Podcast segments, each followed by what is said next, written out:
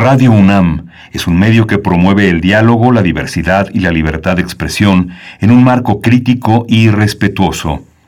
Los comentarios expresados a lo largo de su programación reflejan la opinión de quien los emite, mas no de la radiodifusora. Radio UNAM presenta Primer Movimiento. El mundo desde la universidad. Hola, buenos días. Ya son las 7.02 de la mañana. Son las 6 de la mañana con dos minutos allá en Chihuahua, en Ciudad Juárez, en Ciudad Cuauhtémoc y en la ciudad de Chihuahua, donde nos enlazamos con la Radio Universidad, como todos los días. Hoy es viernes, así que es el último día de la semana que compartiremos estas frecuencias, este esfuerzo conjunto que permite que tres ciudades con tres programaciones distintas hayan decidido albergarnos en su espacio. Estamos en la eh, cabina de controles técnicos con Arturo González, allá en Adolfo Prieto 133, donde también está Violeta Berber corriendo con toda la, con los, eh, con, los invitados, con los eh, archivos, con todas las presentaciones, las identificaciones de producción que hacen tan rico este programa que en la producción ejecutiva tiene a su cargo eh, Frida Saldívar. Berenice Camacho está del otro lado del micrófono. No, debe estar en cabina, no, no sé ni se nota cuando uno está en cabina y cuando no uno no está en cabina.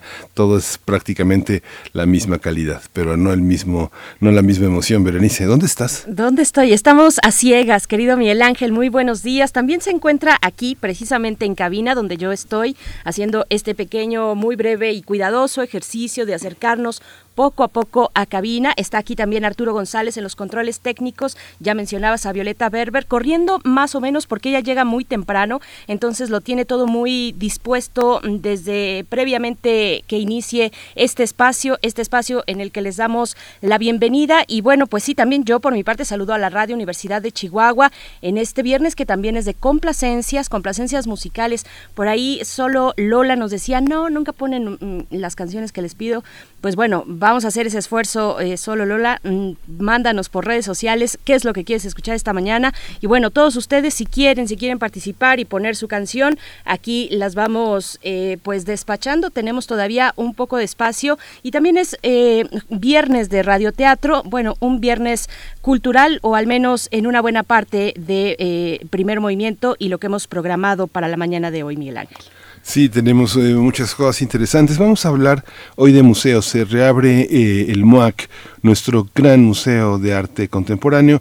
Vamos a tener eh, en la línea a su curador en jefe, es Cuauhtémoc Medina. Él es investigador también del Instituto de Investigaciones Estéticas de la UNAM y ha sido un crítico fundamental en el panorama plástico nacional. Cuauhtémoc va a hablarnos de cómo se abre el museo y en qué consiste esta, esta nueva etapa para este regreso universitario. Y bueno, para el radioteatro, Postales del Más Allá es el título para esta mañana, un texto que pertenece a Fábula Raza, editado por Tusquets, y en la voz y autoría de Mauricio Molina.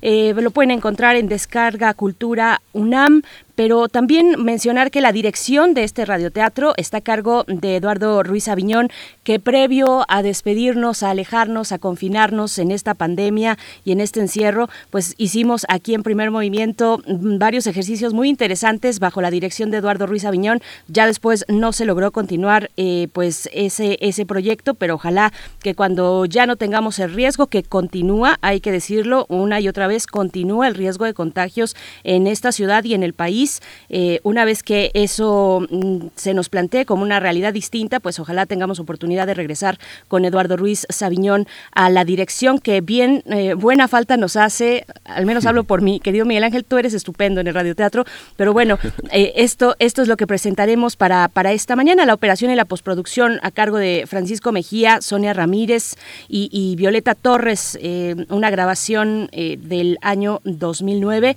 lo que presentamos para el radio radioteatro de hoy. Sí, hay que, hay que cuidarse. Mauricio Molina es el autor de este texto. Mauricio Molina ya no está entre nosotros, pero se queda, se queda aquí en Radio UNAM, se queda entre nosotros con esta estupenda entrega.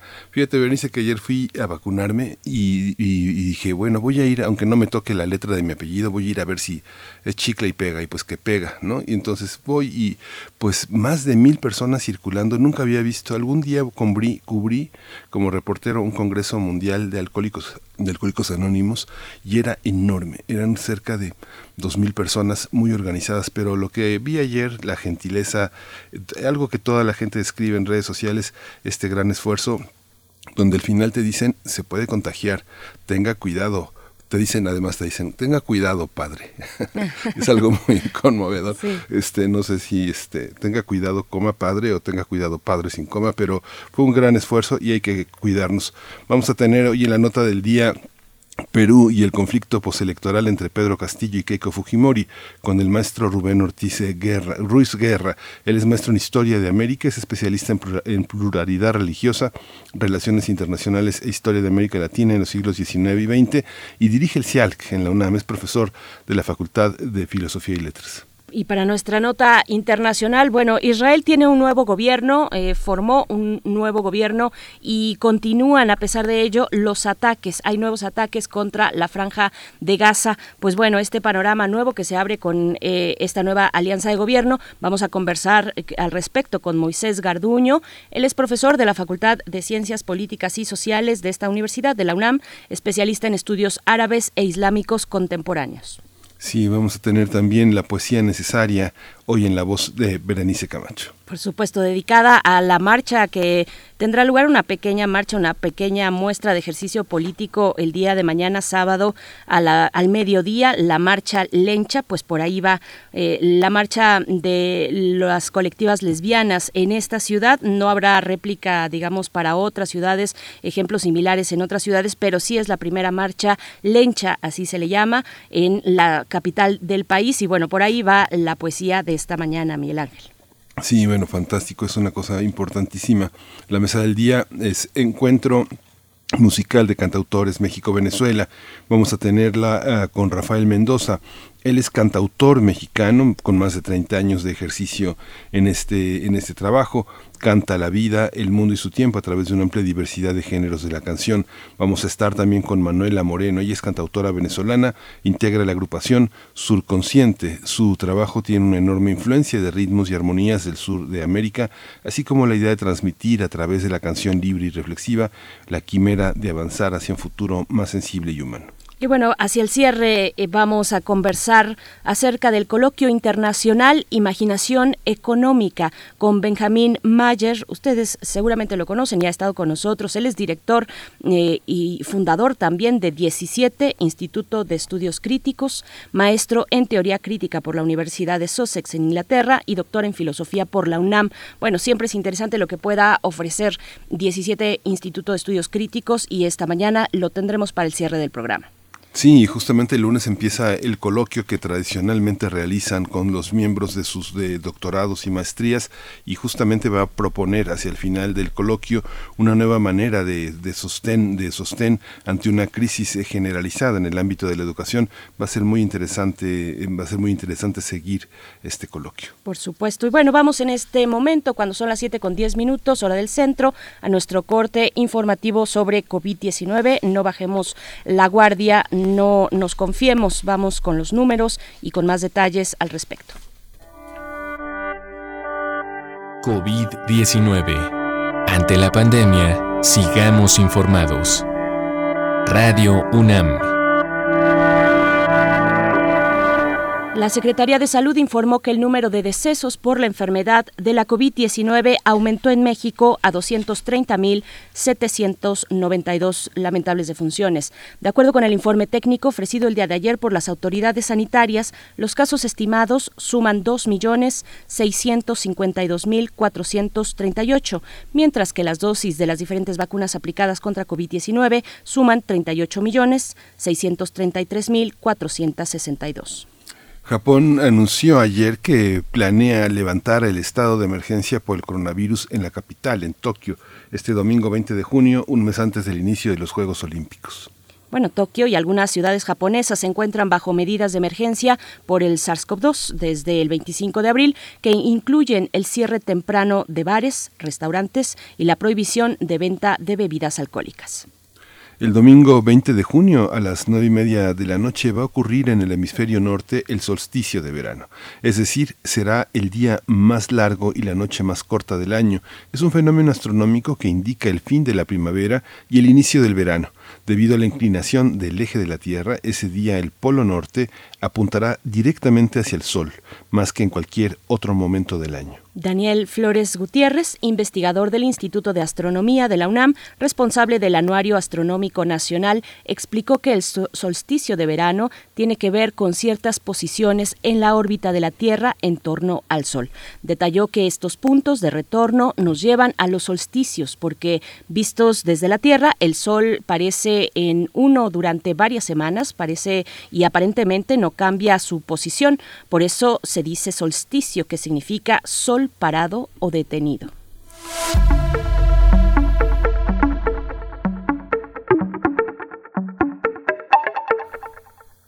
La Academia Mexicana de, Música, la Academia de Música Antigua de la UNAM, AMA UNAM, como se le conoce por sus siglas, bajo la dirección artística de Eunice Padilla, presenta mañana sábado el programa Barroco en Femenino, obras de compositoras italianas del barroco. La transmisión de este recital de la Academia de Música Antigua estará disponible mañana sábado a las 7 de la tarde, a las 19 horas, a través del canal de YouTube de Música UNAM. No se lo pierdan, mm, de verdad que se antoja mucho este evento, este recital que ofrece la Academia de Música Antigua de la UNAM. Y nos vamos, nos vamos ahora con música, pero antes invitarles, como siempre, como cada momento, a que envíen sus comentarios a través de redes sociales, que nos demos un buen saludo en esta mañana de viernes envíen sus peticiones musicales también, solo Lola, solo Lola con, con especial dedicatoria para ti. Eh, ¿Qué quieres escuchar esta mañana? Y bueno, pues ahí están nuestras redes, arroba PMovimiento en Twitter, primer Movimiento UNAM en Facebook. Nos vamos con música, Miguel Ángel. Sí, vamos a escuchar de John Coltrane Equinox.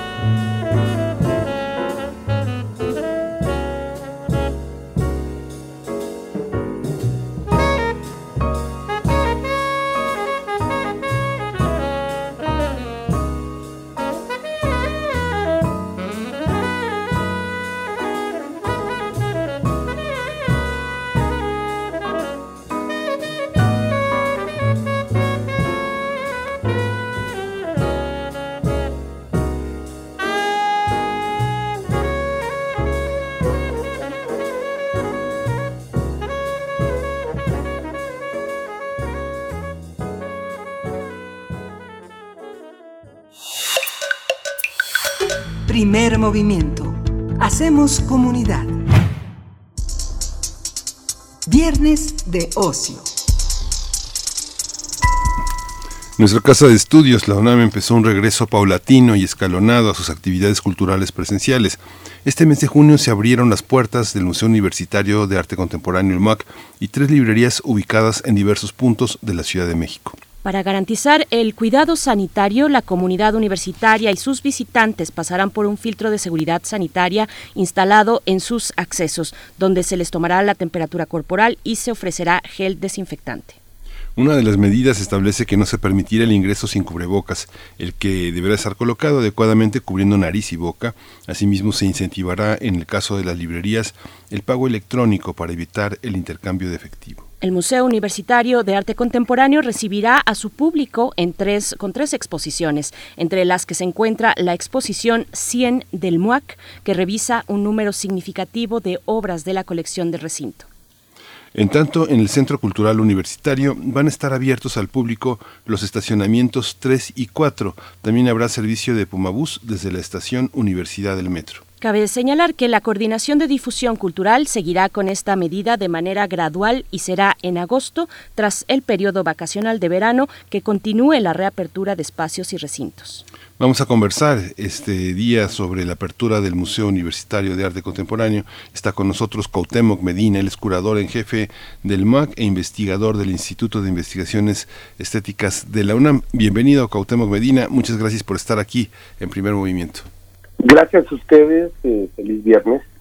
Y un viernes particularmente feliz para nosotros porque eh, hoy el MAC eh, vuelve a abrir en este ya fin de semana completo, hoy a las 11 de la mañana. Qué buena noticia, Cuauhtémoc Medina, bienvenido. Pues eh, después de varios meses, lo sabemos, varios meses cerrados, los museos, eh, el MUAC incluido, que suponen un gran esfuerzo para pensar la reapertura, reorganizar, eh, repensar y pensar las posibilidades y las condiciones de, de seguridad sanitaria que, que un recinto como este requiere para esta reapertura. ¿Cómo ha sido este proceso? ¿Cómo llegaron a este momento de finalmente anunciar la reapertura del MUAC?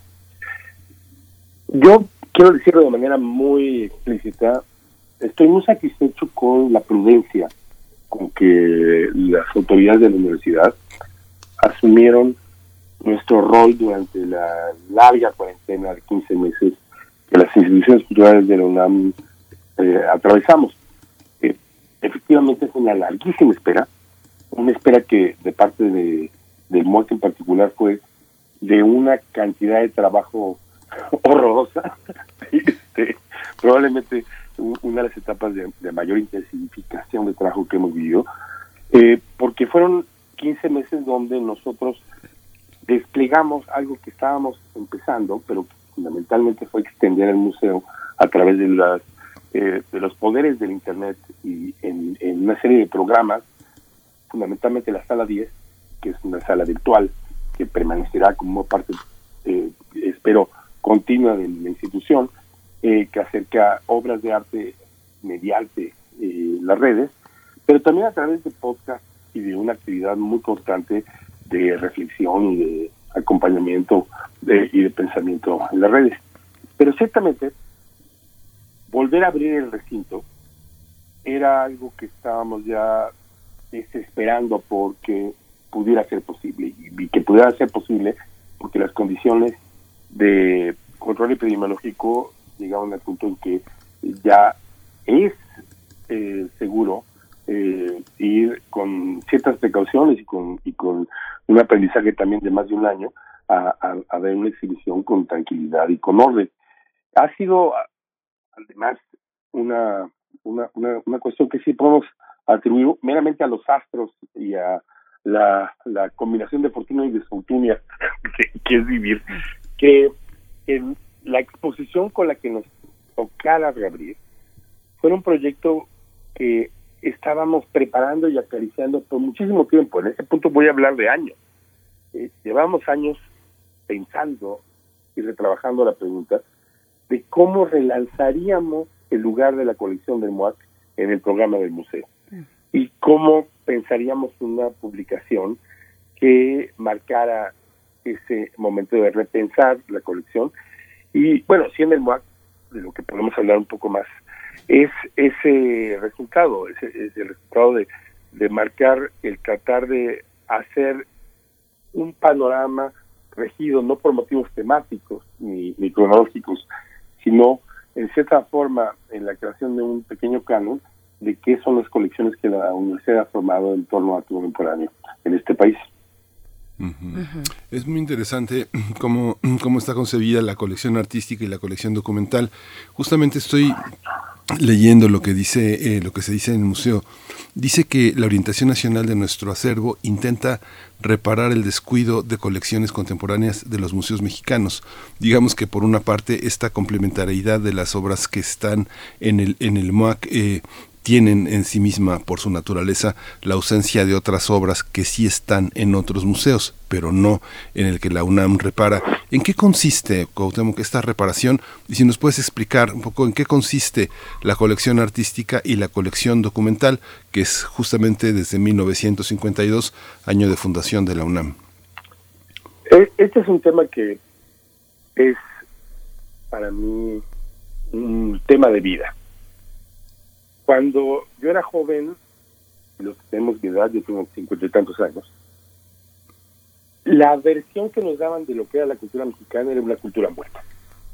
Era una narración que acababa en los años 40 y uno tenía suerte en los años 50 y crecer entendiendo qué es lo que la, los productores culturales de este país, no la nación, hacemos en este momento de, de la historia del mundo, era, era, era una labor absolutamente imposible, que, que dependía de que le contaran unos fragmentos eh, aislados eh, y, de tener un privilegio de acceso que, era incomprensible.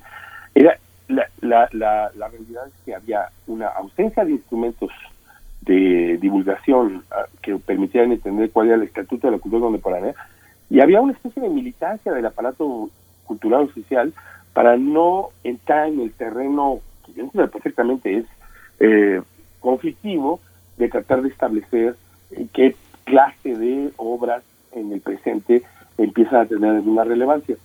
Una parte de la tarea de quienes hemos venido operando las instituciones culturales de los últimos decenios fue enfrascarnos en cambiar esta situación. Particularmente las colecciones nacionales, las colecciones de Limba, eh, eh, no construyeron colecciones de arte contemporáneo sólidas posteriores a 1960. Y eso tiene que ver de manera muy directa con el aborto que para la creación de una política cultural contemporánea representó la gran crisis la violencia del 68. O sea, hay un punto en donde eh, incluso la radicalización de los, del campo artístico y cultural y eh, tuvo el efecto de que el Estado funcionara, yo lo dije durante decenios, en una política de lo que Marcuse llamaba tolerancia represiva, en la parecer que estaban activos de una manera muy amplia, pero no dejar colecciones. Eh, sigue siendo el caso que, que la tendencia dominante de la opinión pública es la desconfianza sobre el gasto cultural y el gasto de colecciones. El resultado es que tenemos una situación en donde hipócritamente, y eso es muy característico de, varias cosas de nuestras sociedades, hablamos de, una de, un, de, un, país que se dice absolutamente dedicado a su cultura y, y a su a su patrimonio cultural, pero que en los términos efectivos, en términos de gasto y en términos de compromiso emocional, no construye patrimonio de una manera militar. Entonces, para plantear de una manera muy directa, en el momento en que, eh, bajo el rector de la fuente eh, y la dirección de Gerardo Estrada de Difusión Cultural, la UNAM enfoca su atención en crear una estructura cultural de arte contemporáneo, Graciela de la Torre y Olivier de Groas llevan a cabo lo que había sido una demanda colectiva, reiniciar el proceso de crear colecciones públicas.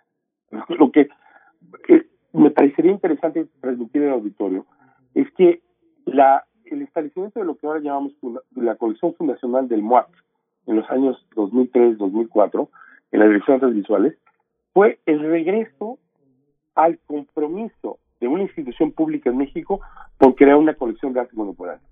Y eso implicó también el cubrir el territorio que las colecciones oficiales habían descuidado. particularmente el énfasis sobre lo que ocurrió después del 68, en, en los cambios también que hubo de la concepción de qué era el campo artístico. Ahora bien, en la, en, el, en, la, en, la gestión que yo describiría como al mismo tiempo eh, visionaria y heroica que, que, la universidad ha tenido en este campo, lo que hemos tenido en los últimos 20 años es, es un cambio de situación significativa.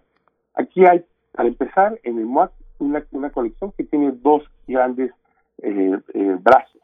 Una colección de arte, en, en el sentido de la, de la, de la, de la diversa eh, concepción y convenciones sobre qué son las obras de arte, y por otro algo que estábamos particularmente en falta en relación al desarrollo cultural, es la creación de colecciones de archivos de arte contemporáneo.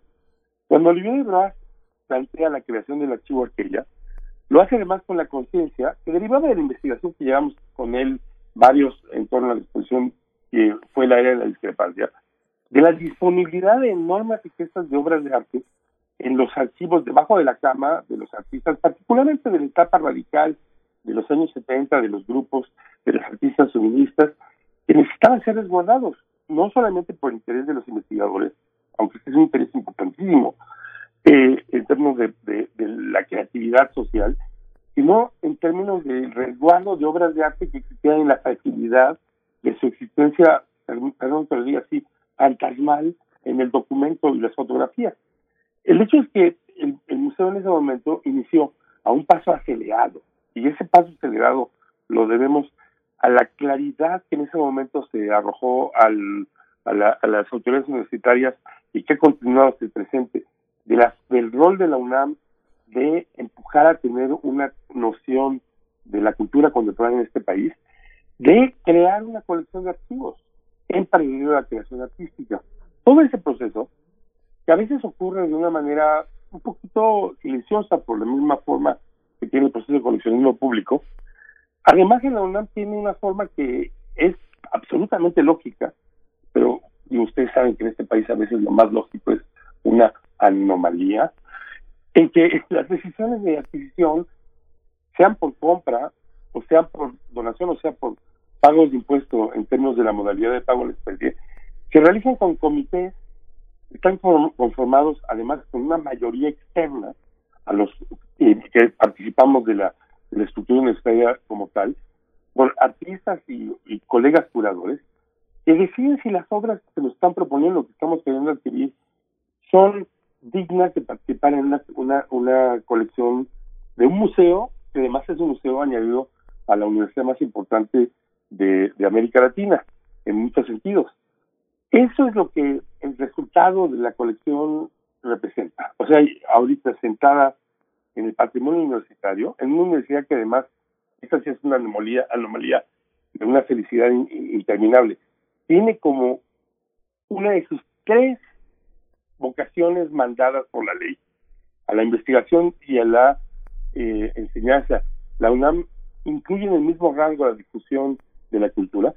En relación a esa función, ha venido creando una de las colecciones más importantes en América Latina de arte contemporáneo, efectivamente centrada en el arte en México y en torno a México, pero que ahora ya se puede presentar en esta segunda fase que inaugura esta exposición con una especie de seguridad sobre la importancia de esa ese conjunto de obras, de la elocuencia que pueden representar en relación a la posesión que representa para la Universidad y la Nación, pero también de la experiencia que pueden proveer al público y de las variedades de posibilidades de conocimiento, de investigación y de pensamiento que las obras acarrean. Eso es lo que, perdón que me haya tomado el tiempo en exponerlo, representan esas palabras que citaste.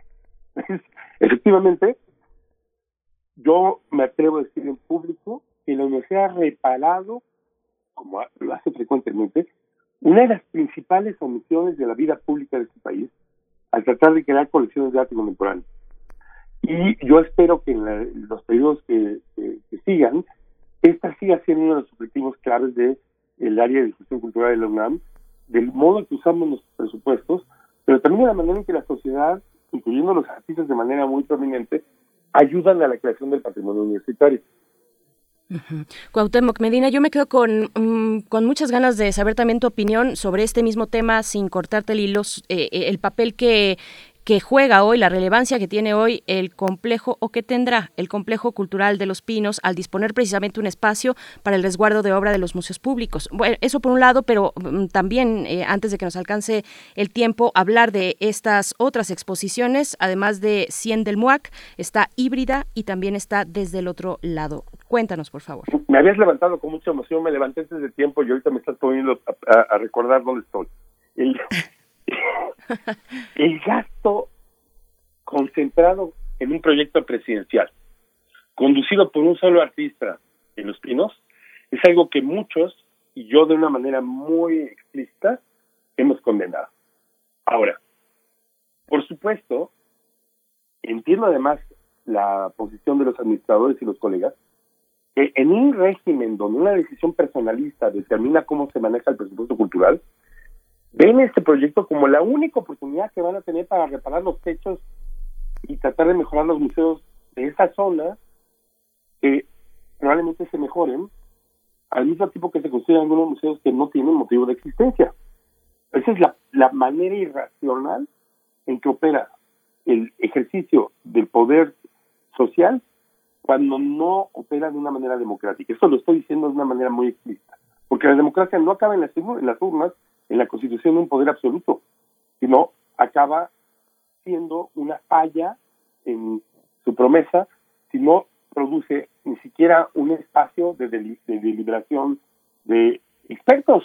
Entonces, uno de los problemas, y además que hablamos en corrillos quienes participamos del circuito cultural mexicano, es que una idea imprescindible, que incluso yo puedo decirles, pero no voy a nombrar nombres, sé que fue planteada por un colega una colega de la Administración Cultural en los años pasados, de concebir la, urgencia de constituir bodegas para obra de arte en el patrimonio de Limba, y que quiso aprovechar la circunstancia de la construcción del nuevo aeropuerto para imaginar que a lo mejor podía apropiarse de, de los hangares que el Estado mexicano tenía en el aeropuerto actualmente existente en el Peñón de los Baños, para hacer ahí una especie de bodega que permitiera solucionar los problemas de espacio y además en un lugar relativamente libre de inundaciones y peligro, de pronto encontró en las vías deformadas en que funciona el proceso eh, cerebral del Estado mexicano autoritario,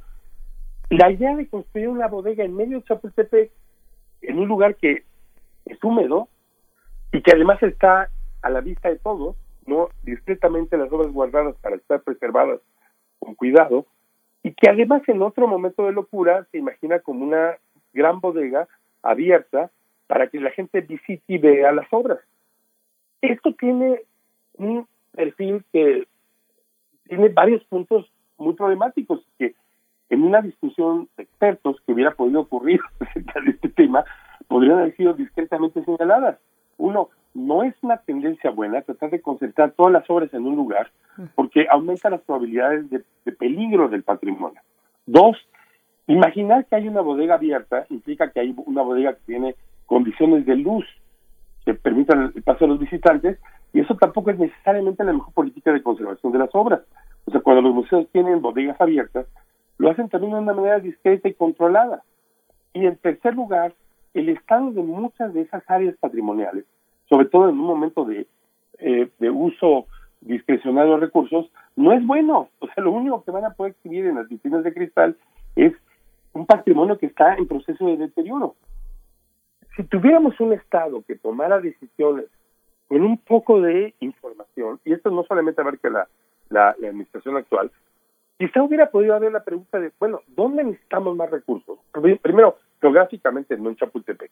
Dos, sí en la inversión, no solamente de conservación del patrimonio existente, sino de la creación de patrimonio, o sea, la, adquisición de obras. Porque esta infección por decreto, por ejemplo, de los de, la, las obras del patrimonio nacional, de la lista de los grandes, es falsa porque uno puede declarar a María Izquierdo patrimonio nacional, pero si el Estado no compró obras para tenerlas en los museos, es una declaración metafísica. Voy a cerrar ahí el punto.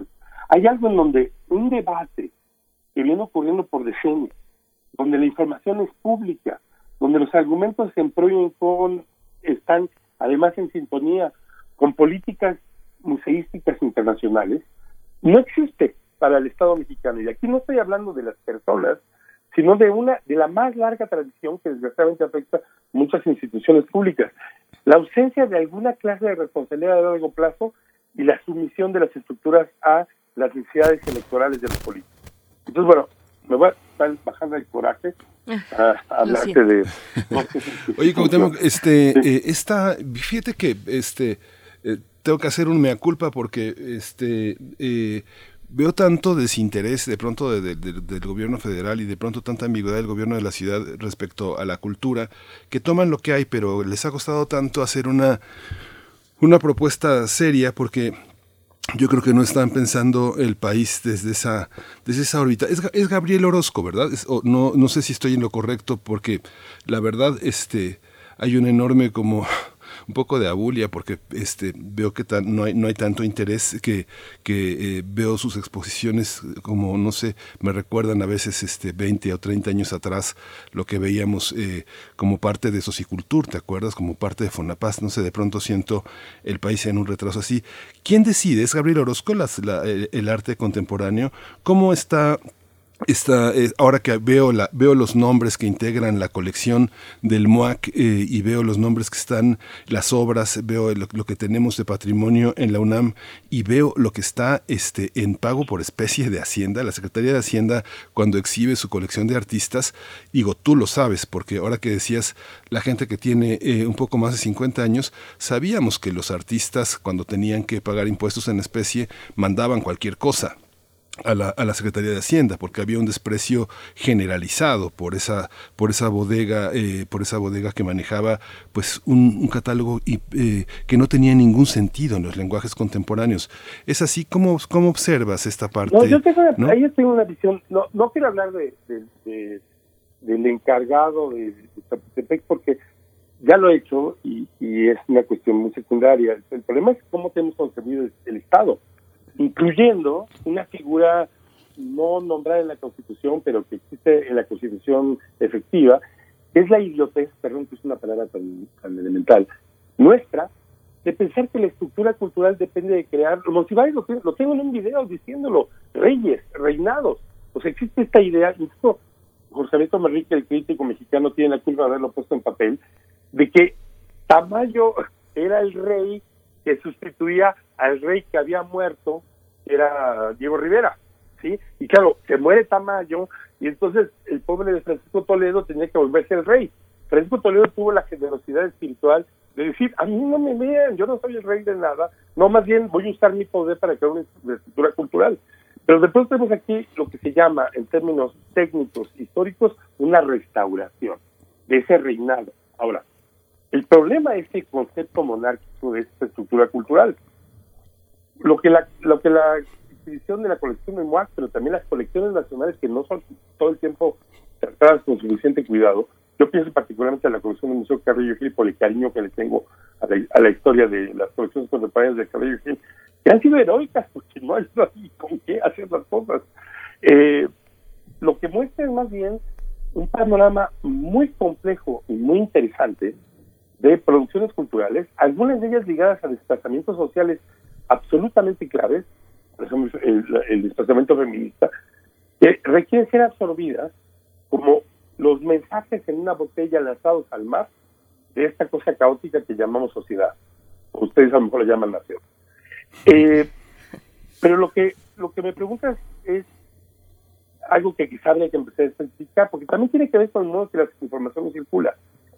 Fue un acierto de la Secretaría de Hacienda, y entiendo que fue de Hugo Bermargain, perdón que mencione un nombre que a lo mejor ya nadie se acuerda, pero el crear un mecanismo que, se pagó en especie. Sin embargo, por muchos años, el, mecanismo de pago en especie que permite a los artistas pagar con nombres en lugar de pagar en pesos, efectivamente a este mecanismo le faltaba un complemento.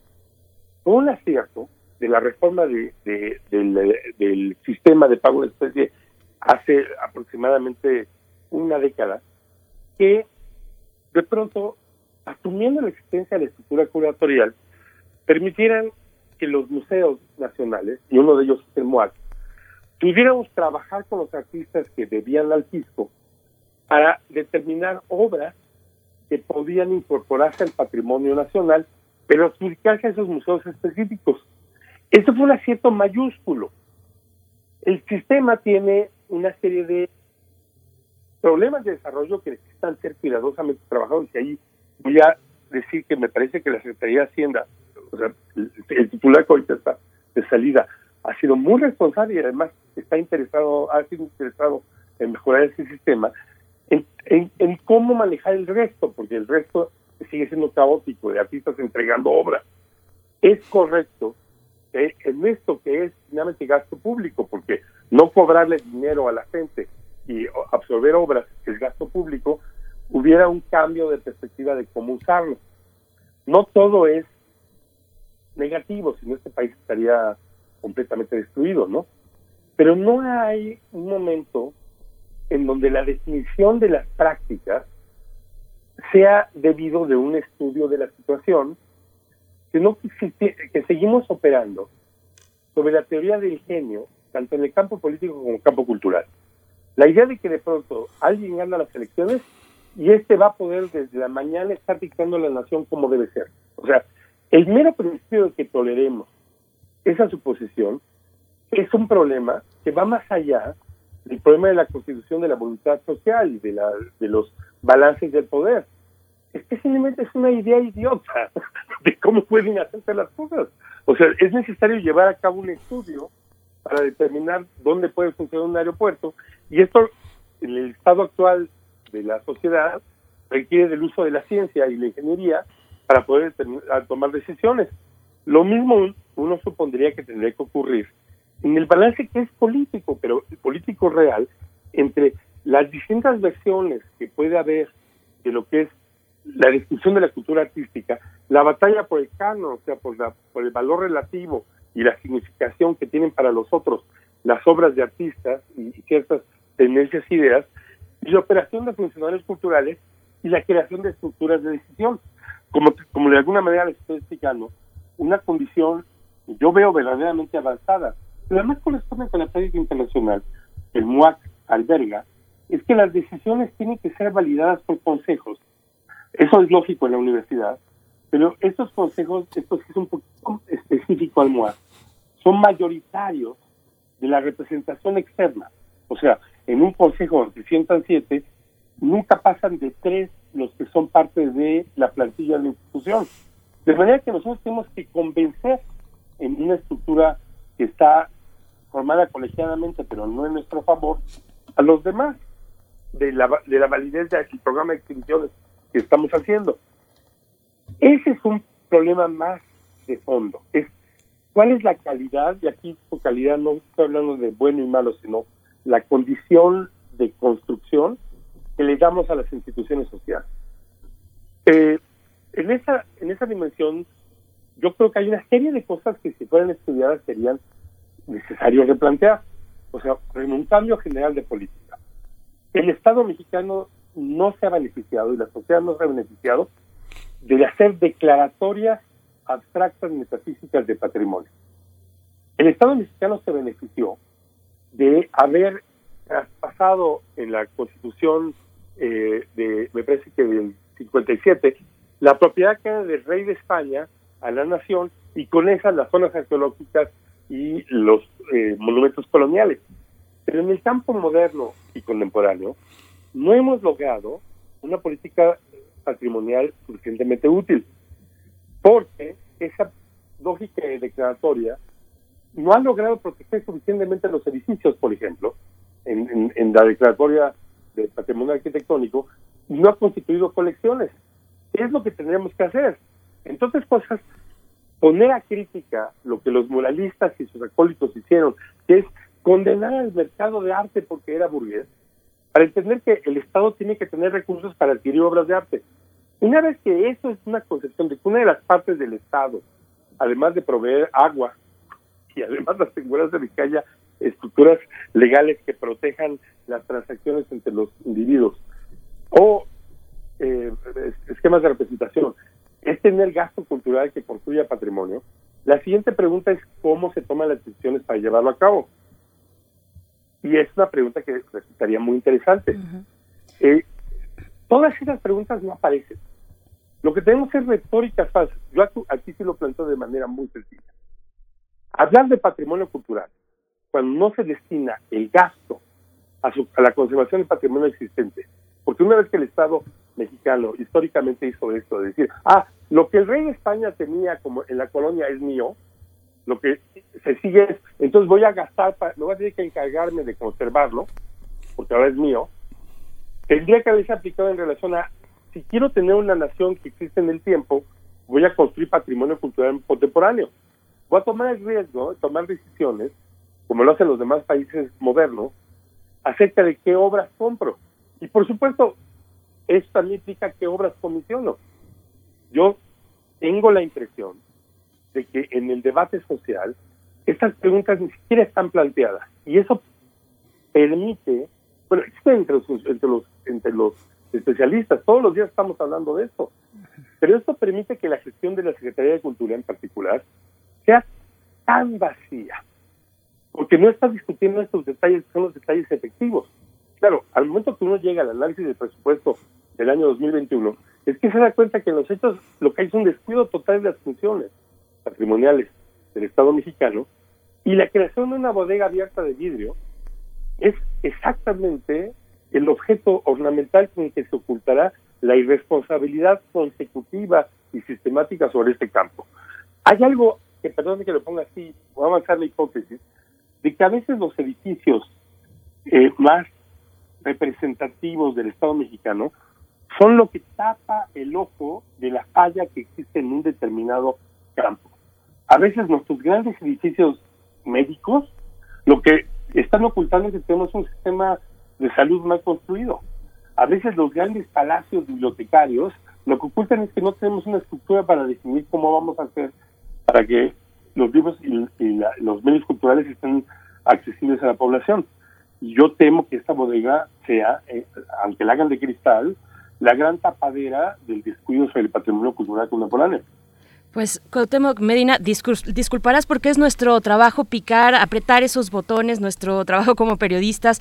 Eh, volvemos, aquí priva la tiranía del tiempo y volvemos un poco al, riel, nos regreso al riel para invitar, para hacer la invitación, ya que el tiempo nos alcanza, la invitación a, las personas que nos escuchan, a los públicos del MUAC, eh, bueno, a regresar de esta manera ordenada, con sana distancia, con todos los elementos que ha dispuesto el MUAC y la universidad para este este regreso, donde se expone, bueno, eh, continúa la sala 10 de manera digital y también, eh, bueno, la exposición presencial 100, 100 del MUAC, híbrida y desde el otro lado. Te, agradecemos, eh, Cuauhtémoc Medina, curador en jefe del MUAC, investigador del Instituto de Investigaciones Estéticas de esta universidad, como siempre. Bueno, muy, muy interesantes los puntos que nos pones y nos dejas bajo la mesa y sobre la mesa también, algunos bajo la mesa que ojalá emerjan en los días posteriores cuando ustedes quieran, y muchas gracias, y de veras, eh, yo deseo que vayan al museo para ver la exposición de Amor Muñoz, que es una exposición muy relevante sobre la relación entre las bacterias y el sonido y, los procesos digestivos, pero que vayan a ver la exposición de Cine para que el público haga esta pregunta. ¿Ha hecho de manera componente en parte la UNAM el proceso de coleccionismo? ¿Qué hacemos con estas obras? O sea, es, si nos interesa la cultura nacional, ¿Qué hacemos con el hecho de que esta es la cultura nacional hoy? Pero muchas, muchas gracias. Muchas gracias, a ti, Cuauhtémoc Medina. Nos encontramos en el MUAC con sana distancia, con cubrebocas y con todas las medidas sanitarias a disfrutar, en, eh, bueno, hasta cuando, hasta el tiempo y el momento que podamos, el Museo Universitario de Arte Contemporáneo que tanto queremos. Miguel Ángel, nos vamos a ir con el radioteatro. Vamos al radioteatro este, y con ello despedimos, despedimos, también a la radio universitaria de Chihuahua. Vamos a escuchar Postales del Más Allá, este texto que pertenece al texto Fábula Raza que publicó la editorial española Tusquets, en este caso Tusquets México, en voz y autoría de Mauricio Molina, bajo la dirección de Eduardo Ruiz Aviñón. Es un estudio eh, que se hizo en Radio UNAM, una operación y postproducción de Francisco Mejía, Sonia Ramírez, Violeta Torres está ahí a cargo. Fue en 2009. Primer movimiento. Hacemos comunidad. Para teatros los radioteatros de primer movimiento. Postales del Más Allá. Texto perteneciente a Fábula Raza, publicado por Tusquets, en voz y autoría de Mauricio Molina. Para Descarga Cultura UNAM, dirección Eduardo Ruiz Aviñón, 2009.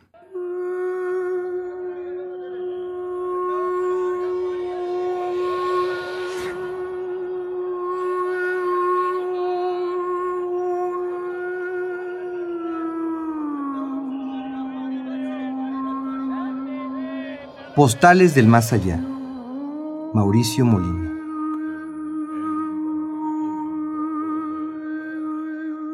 Planet Earth is blue and there's nothing I can do.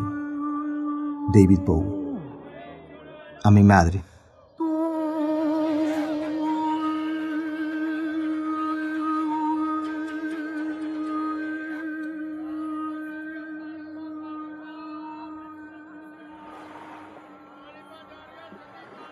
Los únicos recuerdos que conservo de mi padre, fósiles atrapados en el ámbar gris de la memoria, son tres postales del proyecto espacial soviético, una réplica en miniatura del Sputnik, primer satélite artificial de la historia, y un puñado de conchas, caracoles y pedazos de coral manchados de aceite.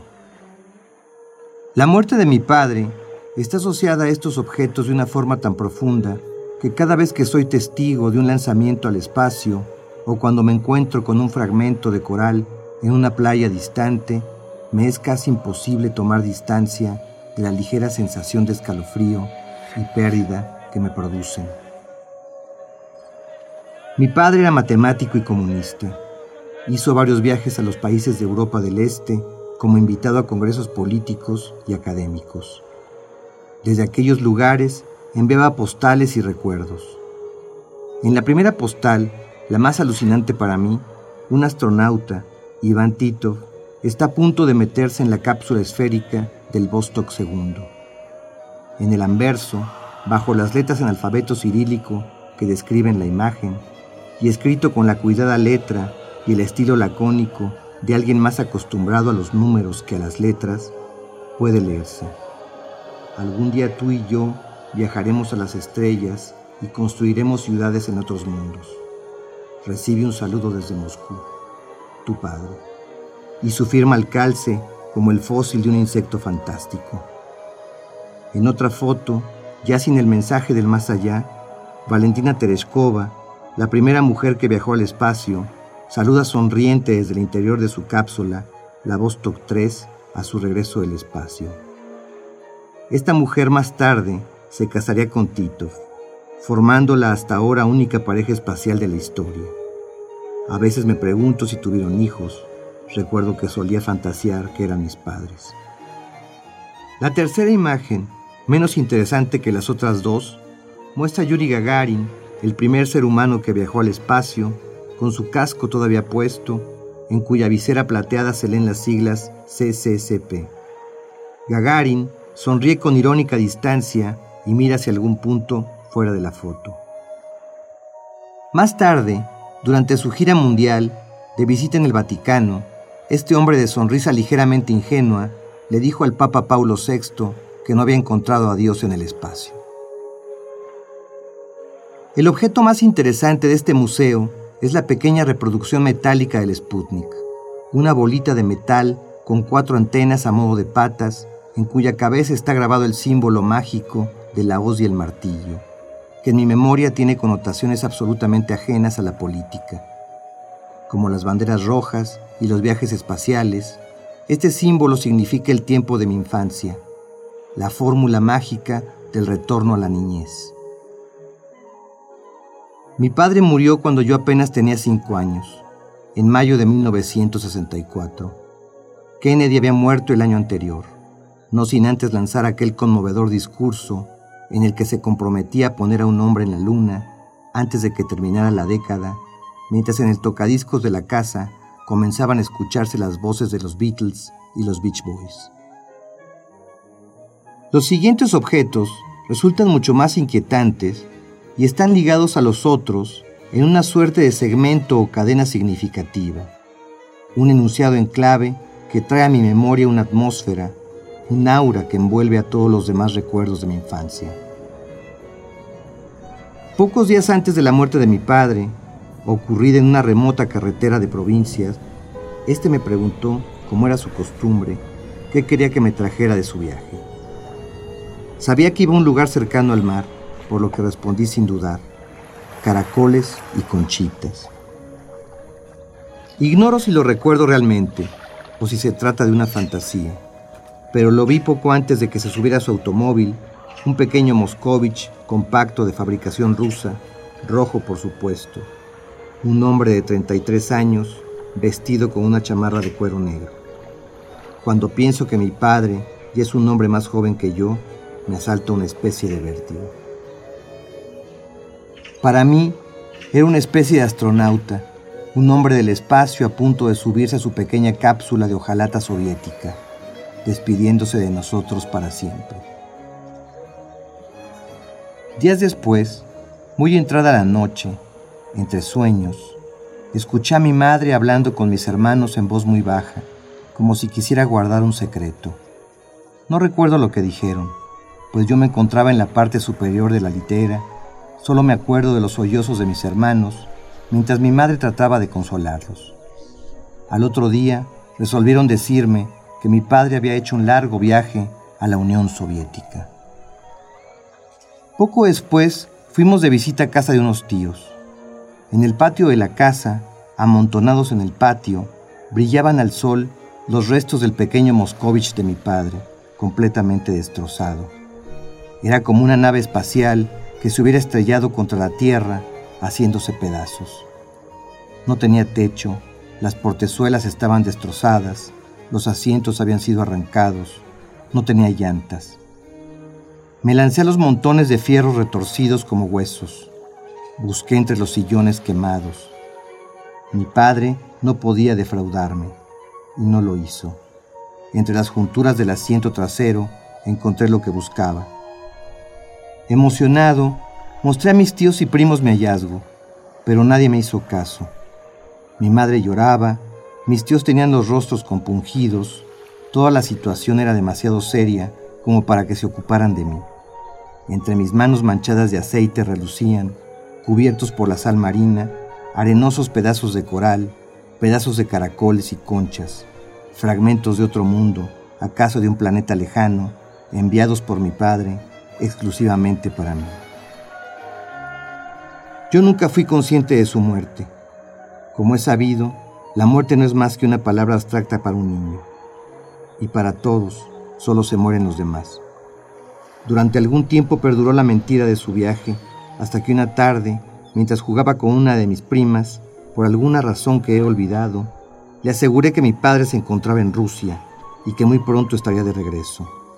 Después de burlarse de mí, con la ingenuidad atroz de los niños, me respondió. No es cierto, si tu papá ya se murió. Mi prima recibió una estruendosa bofetada de mi hermana. Yo no sé si lloré o si me quedé callado, pero muy pronto emergió la verdad. Mi padre estaba enterrado en un panteón lejano, bajo una tumba de mármol blanco, donde lloraba un ángel niño. Aquella tumba se convertiría en el destino dominical de nuestros paseos familiares. De cuando en cuando mi madre, mis hermanos y yo acudíamos a un día de campo con refrescos, sándwiches y huevos cocidos, y ahí, Frente a la silenciosa tumba, prometíamos al Padre muerto portarnos bien, sacar buenas calificaciones en la escuela y sobre todo no olvidarlo, mantenerlo vivo en nuestros recuerdos y corazones. Desde entonces, la hoz y el martillo, la chatarra que brilla el sol, las banderas rojas, la Unión Soviética, los Sputniks y en general todo aquello que se refiere a la exploración del espacio, me dicen, de un modo personal y secreto, que morir es como emprender un largo viaje a un país que ya no existe, para desde ahí ser lanzado en dirección de las estrellas, donde hay playas y caracoles y corales cubiertos de arena, aceite y gasolina.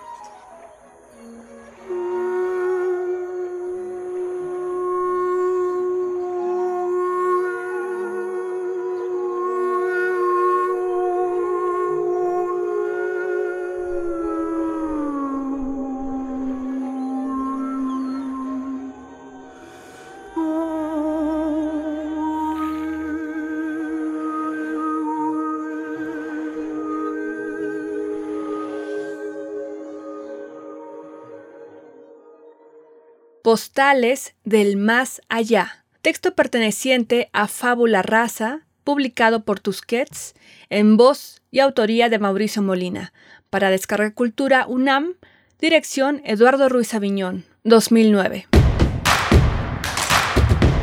Síguenos en redes sociales. Encuéntranos en Facebook como Primer Movimiento y en Twitter como arroba PMovimiento. Hagamos comunidad.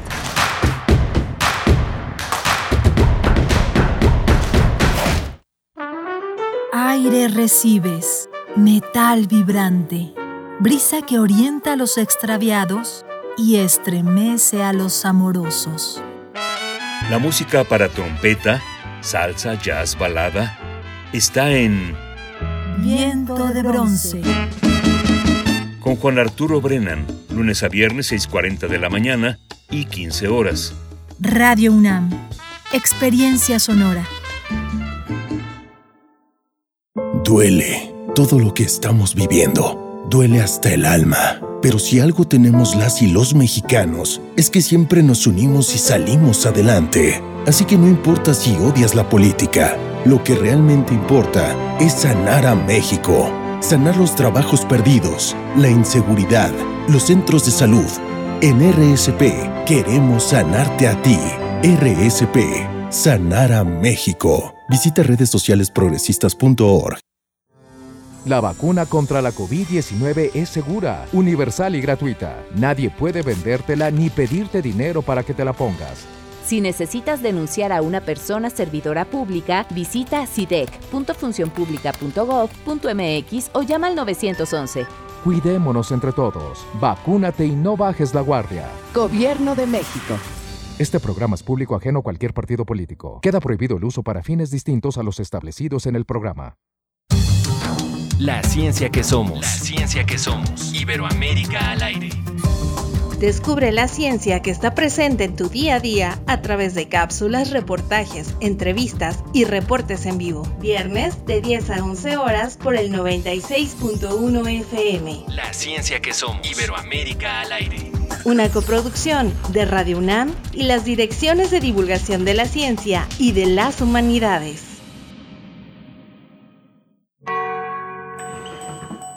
Entra en los archivos sonoros olvidados, extraños, ocultos o poco conocidos que reviven a través de Gabinete de Curiosidades, un espacio de sombras sónicas del tiempo, con Frida Rebontulet y sus almas hercianas. Todos los domingos a las 14.30 horas, Radio UNAM, Experiencia Sonora. Encuentra la música de primer movimiento día a día en el Spotify de Radio UNAM y agréganos a tus favoritos.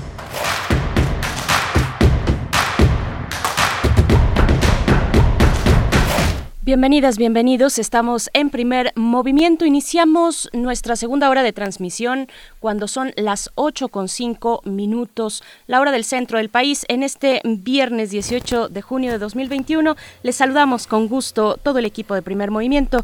Hoy en cabina se encuentra Arturo González a cargo de los controles técnicos, Violeta Berber eh, en la asistencia de producción y bueno, mi compañero Miguel Ángel Quemain en los micrófonos. Miguel Ángel, pues qué, qué buena hora eh, y qué buena charla nos eh, dio y nos dejó para esta mañana de muchas reflexiones respecto a los museos, a las obras, a su resguardo en nuestro país. Cuauhtémoc Medina, curador en jefe del MOAC, ahora que bueno ya se dispone este recinto universitario a abrir sus puertas de viernes a domingo con un aforo reducido, con las medidas de sana distancia y con muchas reflexiones en torno al arte, a las artes eh, plásticas, al por supuesto al arte contemporáneo y pues bueno, aquí estamos, Miguel Ángel, llegando a la segunda hora. Sí, es que Cuauhtémoc Medina pues es de una, de una gran intensidad. Es, es que hay una historia vivida, Berenice, desde los años 80. Hay uno, todo esto que dice Cuauhtémoc que es cierto, digamos que el cariño que él le manifiesta eh, al, al, al, Museo Carrillo Gil es porque se hicieron las grandes exposiciones del arte contemporáneo, el arte desinteresado, el arte eh, que no tiene precios fijados por, anticipado, el arte que no tiene necesidad de la legitimidad del Estado mexicano en manos pues de los eh, de unos de una especie de dueños que trafican con las etiquetas de esto es arte, esto no es arte. Cuauhtémoc desarrolló, formó parte de un equipo de críticos que formó Curare, un espacio, un espacio crítico fundamental. Ahora Cuauhtémoc forma parte de la UNAM, del Instituto de Investigaciones Estéticas, es curador del MAC y desde ese foro de tanto de tanta credibilidad y hay que decirlo también, de poder, es, es donde se, puede hacer una, una, crítica importante, significativa, que se escuche a toda una serie de aspectos que tratan todavía de hacer sus ferias, sus ferias de sus ferias de arte, donde le ponen unos cuadros eh, precio, donde hay un mercado verdaderamente abyecto sobre las obras artísticas y la revisión del coleccionismo, de lo que se tiene embodegado, de lo que se exhibe y de, y de la y del conflicto de intereses que tienen muchos críticos. Muchos críticos han sido académicos, pero eh, organizan ventas en la sala de su casa. Entonces, este, eh, parte de lo que venden es que las obras que venden las colocan en catálogos totalmente legitimados.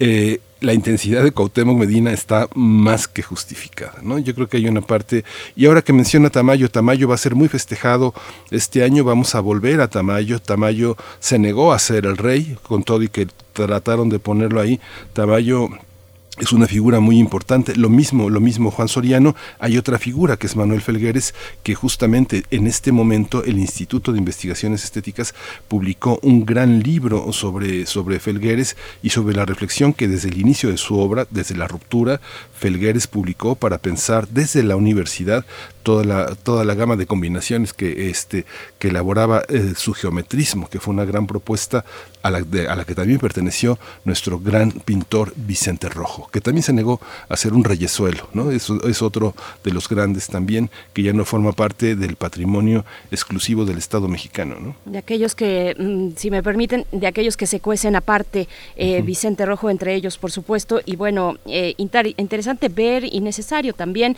ver y rever y, releer el papel del Estado y la visión del Estado con el actual proyecto del gobierno sobre el arte y su gestión. Eh, bueno, con, con el, eh, el Centro Cultural de los Pinos vamos, seguimos con esas conversaciones y, bueno, cambiando de tema también mm, decir que ya se publicó el, lo que, algunos detalles sobre el ciclo escolar del próximo año 2021-2022.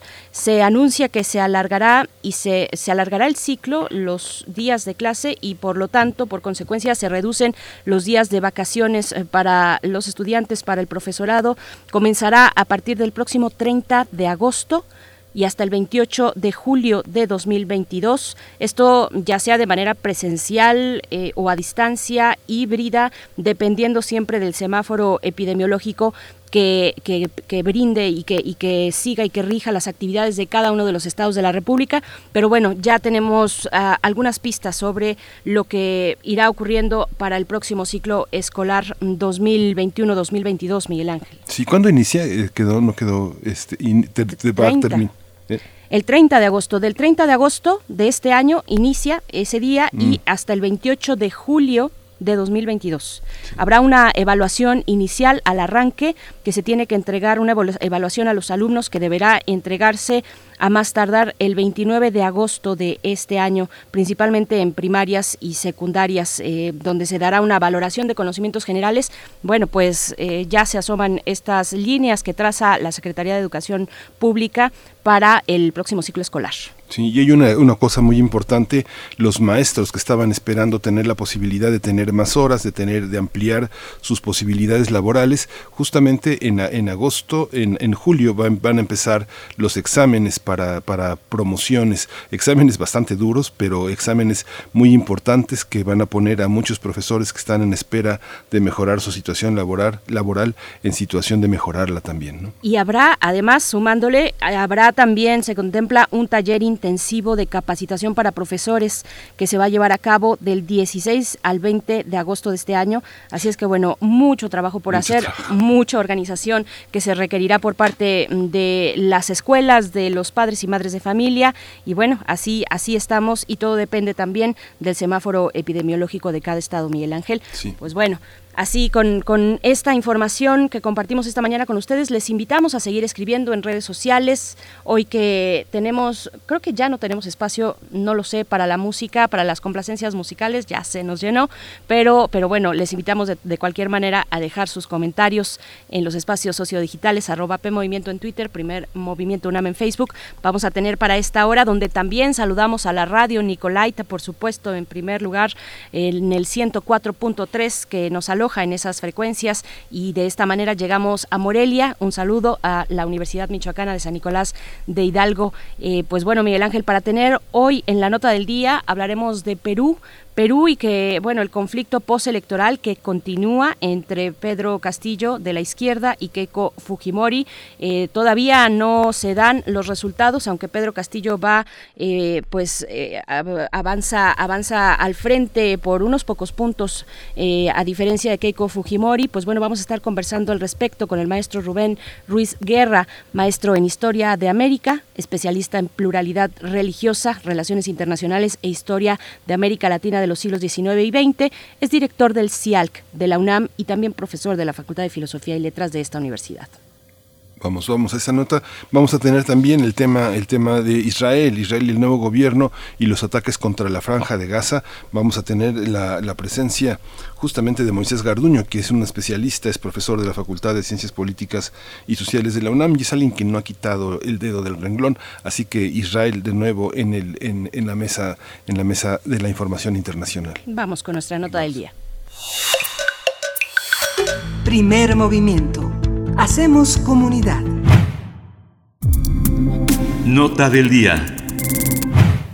Tras las elecciones presidenciales en Perú, el candidato de izquierda, Pedro Castillo, obtuvo el 50.12% de los votos, mientras que su rival, Keiko Fujimori, de derecha, recibió el 49.87%, de acuerdo a los resultados de la Oficina Nacional de Procesos Electorales. Pedro Castillo aseguró que espera pacientemente los resultados oficiales de las elecciones y dijo que no permitirá que sigan discriminando al pueblo oprimido. Estas declaraciones se dan luego de que el Congreso congresista electo Jorge Montoya eh, pidiera que se lleven a cabo nuevas elecciones, pero especialistas señalan que anular las elecciones pues sería ilegal. La alta comisionada de la ONU para los Derechos Humanos, Michelle Bachelet, pidió a los políticos y dirigentes peruanos mantener la calma y respetar los resultados oficiales que divulguen las autoridades electorales de este país, de este país andino. Actualmente, el jurado especial electoral está revisando cientos de actas electorales que fueron impugnadas por el partido de Keiko Fujimori, pero se desconoce cuándo oficializarán los resultados de los comicios. Este organismo electoral adelantó que solo proclamará los resultados definitivos de la segunda vuelta de las elecciones presidenciales cuando hayan resuelto todas las actas observadas y los pedidos de nulidad presentados tras el proceso. Una vez resueltas todas las apelaciones y pedidos de nulidad, el Jurado Nacional de Elecciones suscribirá el acta de proclamación general de resultados de esta elección. Vamos a conversar sobre este proceso electoral en Perú y hoy está con nosotros ya en la línea Rubén Ruiz Guerra. Él es maestro en Historia de América, especialista en pluralidad religiosa, relaciones internacionales e historia de América Latina en los siglos XIX y XX. Él es director del CIAL CUNAM y profesor de la Facultad de Filosofía y Letras. Bienvenido Rubén Ruiz Guerra, gracias por estar con nosotros esta mañana. Hola Miguel Ángel, hola Berenice, qué gusto estar con ustedes y con su público. Muchas gracias, maestro Rubén Ruiz. Pues bueno, empezamos con esta conversación. Le preguntaría qué, momento político ha dejado este proceso electoral que eh, en la figura de Pedro Castillo, qué se está aglutinando respecto a luchas, a luchas sociales. Eh, saber su comentario inicial, por favor. El comentario inicial sería que pues es el resultado de una contienda electoral sumamente competida. Esta segunda vuelta fue impresionantemente competida. La diferencia entre uno y otro candidatos es de un punto tres por ciento de la votación, una diferencia de números redondos, 44 mil votos a favor de Pedro Castillo. Ya se terminó de contar todos los votos y hay esa diferencia que es eh, pequeña pero que vale, ¿no? De hecho, hace cinco años cuando hubo una segunda vuelta entre Keiko Fujimori y Pedro Pablo Kuczynski, la diferencia fue también aproximadamente eh, de esa cifra. Entonces estamos hablando de un proceso que pues ha sido muy competido. Tendríamos que decir que bueno las características de la competencia fueron eh, eh, muy muy significativas. La eh, digamos los defensores del status quo en el Perú se volcaron a defender la candidatura de alguien que había sido rechazada ya en un par de veces en elecciones, Keiko Fujimori, y por otra parte, un, digamos, el ala el sector más desfavorecido de todo el proceso y el llamado éxito económico del, del, Perú, que son sectores rurales, sectores que los sectores más pobres del, del, país, estoy hablando en términos regionales, se volcaron a votar a, favor de Pedro Castillo. El resultado, al parecer, es inobjetable, sin embargo, eh, eh, la Fuerza Popular, el partido de Keiko Fujimori, ha impugnado una serie de mesas de, votación que en conjunto las, los reclamos de ellos abarcarían algo así como 200 mil votos suficientes para darle la vuelta a la elección si fueran aceptados. Hay varios problemas en este sentido. Eh, no hay ningún elemento, no están dando pruebas de que realmente hayan existido eh, irregularidades punibles del tamaño eh, necesario para darle la vuelta a la elección. Entonces esto es lo que ha venido sucediendo, ha sido un proceso además complejo, hubo por ahí una decisión del Jurado Nacional de Elecciones que causó un poco de confusión en términos de cuál era el plazo para entregar eh, las impugnaciones de las mesas y entonces se ha venido generando un ambiente social eh, que se va complicando cada vez más. Por una parte, marchas masivas de apoyo a Pedro Castillo y a la democracia. Tendríamos que recordar que el Perú es un país que viene de un proceso en noviembre en donde justamente las manifestaciones populares eh, eh, echaron para atrás una decisión tomada por el, el el Congreso peruano. Entonces, estas eh, manifestaciones populares han sido han tenido un peso significativo, pero también por otra parte se han estado generando manifestaciones a favor de Keiko Fujimori y lo que su partido llama la defensa de la democracia. Pero si todo se quedara ahí, estaríamos más o menos bien a la espera de los resultados, que todavía van a tardar un poco puesto que el proceso pasa por dos etapas, se junta a los jurados electorales especiales, estos si le dan luz verde pasa al Jurado Nacional de Elecciones y el Jurado Nacional de Elecciones decide en un sentido o en otro, existe la posibilidad de impugnar la decisión del jurado, entonces esto nos da un plazo como de tres semanas mínimo todavía para tener, digamos ya, una declaración oficial al parecer, de acuerdo con cómo se entregaron los, eh, las observaciones a las distintas actas y cómo se ha venido desarrollando el proceso, ya numéricamente eh, no, eh, no existiría la posibilidad de que se cambie la decisión que las urnas ya, ya expresaron, el triunfo de Pedro Castillo. El tema aquí es que, bueno, hay ciertos actores políticos que están empujando a algunos otros eh, mecanismos y ya ha llegado a haber el planteamiento de un, eh, de un diputado electo ex militar eh, fujimorista que ya está exhortando a las Fuerzas Armadas a desconocer los resultados. Las Fuerzas Armadas se han deslindado de ese planteamiento, así como de una carta que parece ser apócrifa de varios eh, eh, militares en retiro que están invitando literalmente a un golpe de Estado. Entonces, se está enrareciendo el, el, el ambiente político en el Perú, lo cual es una verdadera lástima porque después de todo lo que había venido sucediendo desde noviembre y que ya parecía que se había logrado una cierta estabilidad, no plena, pero una cierta estabilidad, este desconocimiento eh, de los resultados electorales eh, eh, puede generar consecuencias todavía importantes.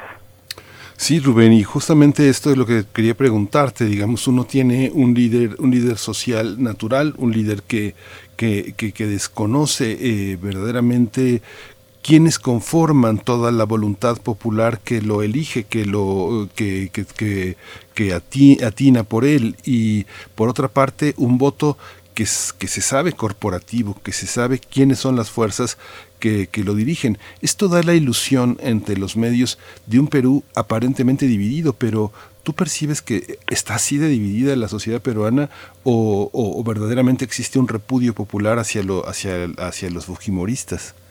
Eh, mira, el fujimorismo uh, ha sido un movimiento rechazado en términos institucionales y en términos, vamos a decirlo así, de una cultura política. Muchos peruanos se refieren al gobierno de Alberto Fujimori como el periodo de la dictadura. De hecho, uno de los grandes cuestionamientos a la Constitución que surgieron, que, que, que florecieron en el movimiento de noviembre, tienen que ver con eso. Una constitución de la dictadura y realmente el gobierno de Fujimori, de Alberto Fujimori, y tuvo, hizo muchas cosas que lo pueden calificar como un gobierno autoritario, como un gobierno que no eh, respetó los derechos humanos, que tomó una serie de medidas verdaderamente atroces eh, eh para la población, por ejemplo, el caso de la esterilización de mujeres, eh, eh, ya no digamos sin su voluntad, sino sin siquiera que supieran que las estaban esterilizando, eh, cosas por el estilo. Entonces, hay una carga muy fuerte antifujimorista. De hecho, eso se expresó muy claramente en el en las elecciones de hace cinco años. El fujimorismo tuvo 73 diputados para un Congreso de 130, una mayoría aplastante. Sin embargo, eh, Keiko no, eh, bueno, llegó a la segunda vuelta, pero a final de cuentas no resultó electa presidenta. Esto habla de un fuerte rechazo al, al Fujimorismo, ya no solo de Alberto, sino también de Keiko. Hay que recordar que en instancias judiciales ya el partido de Fujimori ha sido considerado una organización criminal y de hecho Keiko ya pisó la cárcel y está todavía bajo un proceso que tiene que ver con lavado de dinero y este tipo de cuestiones. Entonces, por ahí hay un rechazo muy fuerte al Fujimorismo. Aquí lo que la eh, empoderó, vamos a decirlo así, fue una reacción muy fuerte de las élites eh, intelectuales encabezadas por Mario Vargas Llosa, ciertamente, pero también eh, mediáticas encabezadas por la familia Miró Quesada y el, diario El Comercio y todos los medios masivos de comunicación que ellos controlan. Y de los sectores políticos vamos a ver más bien inclinados hacia lo que llamaremos la derecha política eh, peruana. Todo eso digamos alimentó la, esta, esta, esta fuerza de Keiko en la segunda vuelta. No, en el caso de Pedro Castillo en realidad es como una gran esperanza frente a lo que ha sido el, llamémosle así, el establishment de la, de la política peruana. Después de que termina eh, el gobierno de, de, Alberto Fujimori, viene una transición hacia la democracia, se logran sentar unas ciertas bases de una convivencia política eh, eh, bastante razonable y en términos económicos y basados en el modelo económico planteado por Alberto Fujimori, el resultado en la vida económica peruana en el siglo XXI ha sido verdaderamente extraordinario y con eso, con eso también estamos incluyendo algunos indicadores sociales. Se logró reducir la pobreza de una manera verdaderamente importante. El tema es que la pandemia nos ha expresado que bueno, fue un, fue un crecimiento desequilibrado, un enorme favorecimiento hacia las zonas urbanas y particularmente Lima y sus alrededores, mientras que hubo regiones que se quedaron muy retrasadas.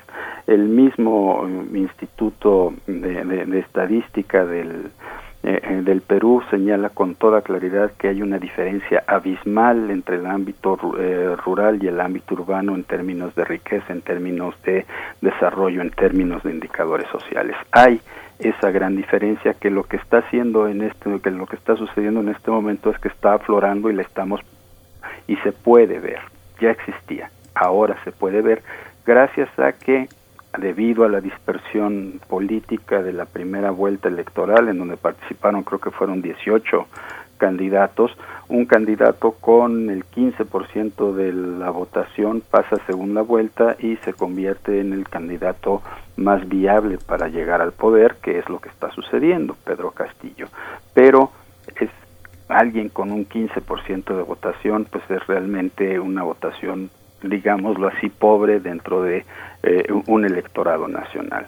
Le da la fuerza el haber pasado la segunda vuelta como, como, como el candidato que tuvo más votos en la primera y bueno, ha ido conjuntando voluntades, se le han ido asociando una serie de personalidades de la vida política, de la vida pública peruana que son importantes y que le han apoyado mucho. Por ejemplo, eh, eh, recibió el apoyo eh, decidido de Verónica Mendoza, que fue una candidata, digamos, de la izquierda y que hace cinco años también tuvo un papel muy importante de un economista de apellido Franke que de alguna manera ha estado generando los discursos más de estabilidad. Uno de los miedos que se manejó en los medios peruanos fue que Pedro Castillo representaba el comunismo, iba a llevar al Perú a ser una nueva Venezuela, una nueva Cuba. Este personaje, Franke, ha estado expresando en distintos medios sociales, en distintos medios públicos, Mm, ideas que son mucho más moderadas, pero que sí marcan un tema muy importante, una preocupación para atender temas sociales y para resolver eh, eh, abusos eh, sistémicos que han existido en el Perú. Y eso es un muy fuerte atractivo. Me llama mucho la atención, seguramente a nuestra audiencia, este tipo de campaña negra que, eh, que, asocia, que trata de asociar a los gobiernos de izquierda en Latinoamérica con eh, gobiernos como el de Venezuela, como el de Cuba. En México lo sabemos bien. Eh, maestro Rubén Ruiz Guerra, le, le, pregunto, en este momento de tensión electoral donde las instituciones, donde la solidez de las instituciones pues son un elemento fundamental, ¿cómo se perfila la, la autoridad electoral en términos de su imparcialidad? Precisamente de su solidez como institución para resolver este momento complejo mm, después de los comicios? Yo tengo la impresión de que ha actuado muy bien tanto la oficina eh, eh, de procesos electorales como el, jurado nacional han actuado bastante bien. Hubo ahí un tropiezo del jurado cuando eh, hubo uno de sus integrantes que propuso que se prorrogara el plazo para la entrega de las observaciones a las actas pero que fue que, fue desechado en justamente el mismo día antes de que esta decisión se publicara o fuera notificada oficialmente de, alguna manera.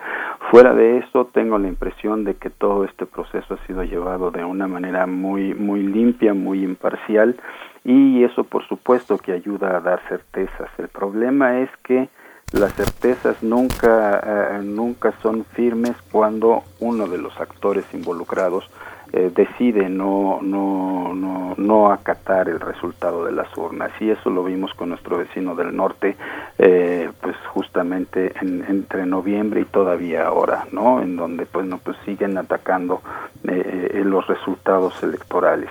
Y vimos ya ese levantamiento en fin aquí todavía no llegamos a este a este nivel de, de, de un levantamiento que ataque a las instituciones aunque sí es un hecho que ya ha habido amenazas a, quienes integran el Jurado Nacional de Elecciones y ya ha habido eh, algunos ataques, eh, alguno de ellos en su domicilio. Entonces, eh, sí es un, es, es, un proceso que puede ir subiendo de tono, pero tendríamos que decir que es algo que eh, pues se ha puesto de moda en el siglo XXI en, en nuestros países. Antes sí, de repente se alegaba fraude, y bueno, pues había alegatos y se recurría a los mecanismos legales y más o menos se asentaban las cosas. Ahora se está pasando a un nivel mucho más amplio en, donde, en el cual eh, eh, eh, los reclamos de fraude, los reclamos de un uso institucional impropio, vamos a decirlo así, se están, están cobrando un lugar preponderante y esto lo que está haciendo en el caso del Perú ahora es retrasar la proclamación del triunfo de, de, quien haya triunfado. Y hay algunos que están jugando, por supuesto, desde el lado del Fujimorismo, están apostando a que esto lleve a que el día de la toma de posesión programada, que es el 28 de julio, no se pueda, no pueda tomar eh, el poder el nuevo presidente y entonces eso haría algunos en unos eh, sueños de opio muy raros eh, eh, diría que bueno se tienen que anular la elección y se tiene que convocar una nueva eso no según dicen los constitucionalistas peruanos eso no es el caso pero ya hay quienes lo están planteando de manera pública pues eh, Rubén hay una, hay una pequeña pregunta más, ya, ya, se nos, ya llegamos al límite del tiempo, pero ¿qué ha hecho posible que los militares no se sumen, este, que no sean seducidos por esta tentación autoritaria? ¿Qué, qué elemento permite tener al ejército tranquilo en el lugar que le corresponde? Interesante pregunta porque es algo que eh, no nos hemos preguntado y los medios tampoco se han preguntado. Es un hecho muy claro que el ejército peruano, en, digamos, en estos últimos cinco años que han sido años de enorme convulsión política, y al decir política quiero decir entre las élites, no estoy refiriéndome a, un, eh, a, temas eh, de la población, a temas populares, estoy hablando de la élite política. De esa convulsión de la élite política, las Fuerzas Armadas siempre se han mostrado del lado institucional. Desde los primeros conflictos entre el presidente Vizcarra entonces y el Congreso, el ejército siempre se ha mostrado eh, eh, muy disciplinado. Y aquí yo creo que tendríamos que recordar que eh, el, el, Perú tuvo un muy difícil camino primero pues desde los años 80 con el combate a la guerrilla y todo esto después la forma en que esta fue eh, eh, eh, más o menos controlada o controlada durante la, la dictadura de Fujimori y eh, después el proceso de reconstrucción institucional. Y pues al parecer son generaciones jóvenes de militares que no ven en la participación eh, eh, política una salida. Y si nos damos cuenta, y si nos damos cuenta, con excepción del Brasil, en donde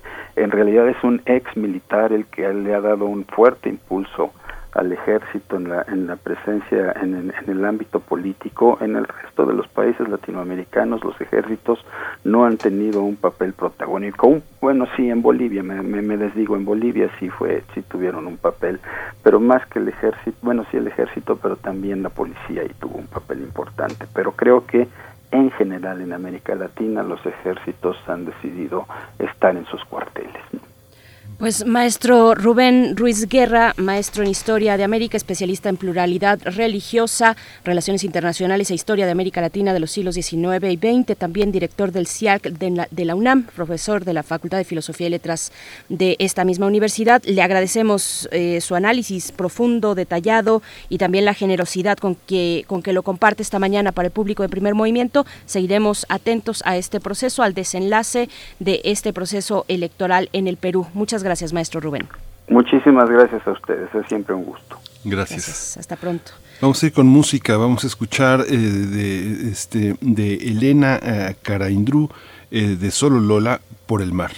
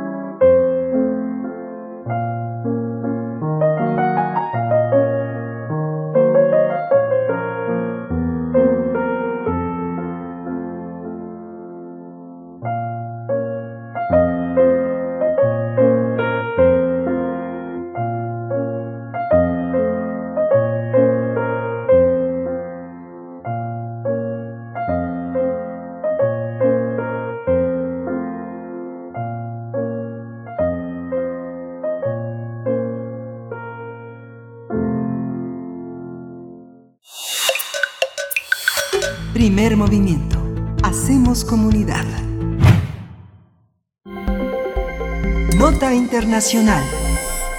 El domingo pasado, con festejos eh, y alegría, en Israel la población celebró el nuevo gobierno encabezado por el exministro de Defensa Naftali Bennett, que puso fin a más de 12 años de gobierno ininterrumpido de Benjamín Netanyahu. Sin embargo, el nuevo gobierno ordenó los primeros ataques aéreos sobre la franja de Gaza desde el alto al fuego pactado en mayo pasado, con el argumento de la continua llegada de globos incendiarios contra su territorio. El ejército israelí confirmó que sus aviones de combate atacaron sitios de Hamas utilizados por los líderes de ese movimiento para hacer reuniones, luego del lanzamiento de globos incendiarios que hicieron desde el martes 15 de junio. Las Fuerzas Armadas de Israel señalan que la operación se centró en atacar de manera muy precisa las instalaciones militares de las brigadas Al-Qassam, el brazo armado del movimiento islamista que gobierna de facto en Gaza desde el año 2007. Estos incidentes se retoman desde el alto al fuego que habían acordado en mayo pasado. Hay que recordar que alrededor de un millar de apartamentos, oficinas y comercios fueron destruidos en la última guerra con Israel, la cuarta desde 2008.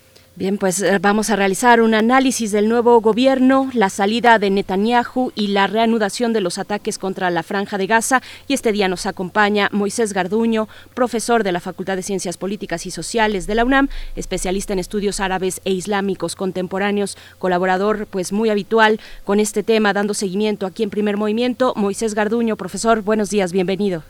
Buenos días, Berenice, buenos días, Miguel Ángel, y buenos días a nuestra audiencia. Encantado Muchas gracias. Gracias, eh, Moisés. Bueno, empezamos por eh, Naftali Bennett. ¿Quién es, qué papel juega y cómo eh, es, es, auténticamente una, hace una diferencia sustancial con Netanyahu? Eh, vamos a ver, la coalición que hizo posible el, este nuevo gobierno es un crisol de ideologías políticas dentro de, Israel. En este caso, eh, Naftali Bennett, que pertenece a un partido de derecha, de casi extrema derecha que se llama Yamina, eh, representa los intereses de una parte de la población, de una parte importante de la población, que basa la mayor parte de sus decisiones en los discursos de odio y en el enfrentamiento cotidiano con la población palestina.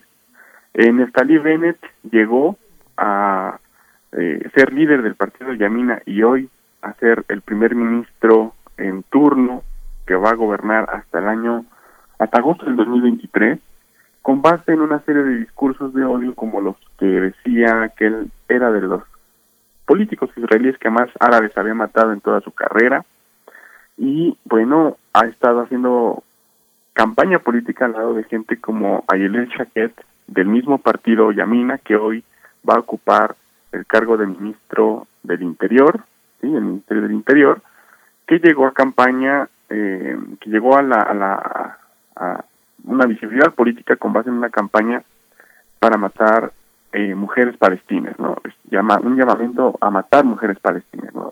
Claramente esos son los discursos que aparecen en los medios impresos, financiados o aliados al partido Yamina. Pero también la coalición tiene otro tipo de políticos que pertenecen a partidos de centro izquierda como el Partido Laborista o el Partido Meretz, que pues van a tener a su cargo algunos puntos que a la derecha no le interesa tanto en estos momentos como pudiera ser, paradójicamente, el Ministerio de Salud, por ejemplo, que a pesar de que estamos en una pandemia, pues a la derecha no le importa prácticamente todo este asunto, más allá de las cuestiones de inteligencia, las cuestiones internas en términos de imagen pública, pero eh, el Ministerio de Salud lo va a tener, por ejemplo, el partido de izquierda Meretz, que es un partido de origen o de carácter socialdemócrata, eh, conocido en la política israelí por abogar por esta solución de los dos estados eh, separados. Entonces, eh, Neftali Bennett es eh, el rostro visible de un crisol de que, que compone la coalición que yo creo que tiene el objetivo primordial de, eh, en el caso de Bennett y en estos primeros dos años, de restaurar la imagen pública eh, que se ha derribado en Israel a partir de los ataques militares y una serie de eh, pues casos de corrupción con los cuales se le se le estará juzgando a Netanyahu próximamente y con lo cual pues eh, Neftali Bennett eh, va a tratar de despegarse de esa de esa figura de Netanyahu. Y por otro lado, con eso termino, Yair Lepit, que es el motor para mucha gente de esta coalición que hizo posible estos ocho partidos políticos que la conformaron, ha tomado, por ejemplo, el cargo de ministro del Exterior o ministro de Relaciones Exteriores, que es una parte fundamental para empezar a tender y a tejer las redes político-diplomáticas con el gobierno de Joe Biden, que en este caso se sabía que tenía muchos problemas con el gobierno de Netanyahu y que por lo tanto se tuvo que esperar a la salida de este último para que Biden primero felicitara a el ministro de Exteriores antes que al primer ministro Naftali Bennett y en segunda para que el gobierno de Estados Unidos asignara embajador a Israel, cosa que no había hecho porque se estaba esperando a ver qué estaba pasando con el gobierno de unidad, si lo iba a hacer posible Netanyahu o como fue el caso, como lo hizo posible Yair Lepid y Naftali Bennett, ¿no? Esos son, eh, desde el punto de vista general, los cambios que estamos viendo eh, en el gabinete y en la política interna eh, israelí, donde Naftali Bennett, pues obviamente como representa la parte más derechista de la coalición, lo primero que hace al tomar la posición, pues es ordenar este ataque que se mencionaba en entradilla de su presentación, un poco para restaurar la moral del ejército también, que había estado baja debido a la serie de críticas a nivel internacional que nosotros criticamos en los primeros días de mayo de este año. Mm, Moisés Garduño, ¿qué, escenario entonces se abre con este avance? Nos das un panorama de la configuración política que, eh, actualmente eh, en Israel pues ha dejado pues esta decisión del gobierno con Bennett al frente, pero mm, y entonces qué escenario se abre eh, ya con el avance bélico hacia Franja, de Gaza luego de los acuerdos que se habían obtenido pues con mucho esfuerzo, con muchos claroscuros de, en mayo de este año? Sí, bueno, lo primero que podemos decir es que si interpretamos esto que pasó en las últimas horas, primero se puede decir que eh, se ha roto el cese al fuego, que esto es algo eh, que es eh, alarmante porque el rompimiento del cese al fuego implica que en cualquier momento puede haber más ataques a la franja de gas. Pero en el trasfondo del, del, rompimiento del cese al fuego implica que tuvimos en las últimas 40, 48, 24, 48 horas, una repetición de los hechos de mayo que comentamos hace unos días también nosotros aquí. Es decir, asume eh, posición el nuevo gobierno, que por cierto fue votado por en 60 diputados a favor y 59 en contra con una abstención, lo cual habla también de la división y de la polarización social que hay en Israel. Y al momento de tomar el, eh, posición el nuevo gobierno, lo primero que hace, la primera decisión que hace en Estali Bennett es aprobar que la marcha de las banderas, famosa marcha de las banderas, se pueda eh, implementar en las próximas horas debido a que en mayo se tuvo que suspender debido a la eh, escalada militar. El punto es que las eh, la famosa marcha de las banderas implica que los organizadores que son de derecha y de extrema derecha, donde se junta gente de eh, Bennett con gente de Netanyahu en las calles a exclamar eslóganes de odio, como por ejemplo Jerusalén es nuestra, que quemen la casa de los árabes, que desaparezcan a los árabes, muerte a los árabes, entre otros eslóganes eh, mucho más altisonantes de los que estoy diciendo ahorita, eh, es exactamente este escenario lo que provocó el altercado de mayo que nosotros estudiamos.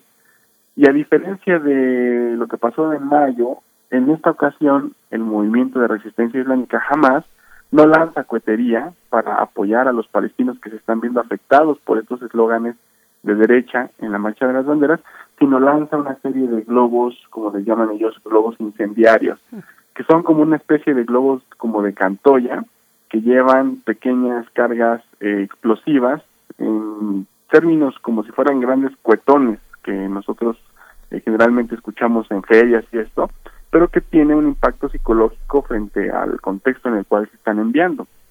Aquí el, el, punto es que eh, es pensar quién, quién rompe el cese al fuego, ¿no? Si es jamás con el envío de los globos incendiarios o si es Israel con el envío de una nueva intervención muy potente con base en el lanzamiento de misiles de alta precisión en la zona de Yabalilla, en Gaza, supuestamente para encontrar el lugar desde donde se ven enviados estos globos, ¿no?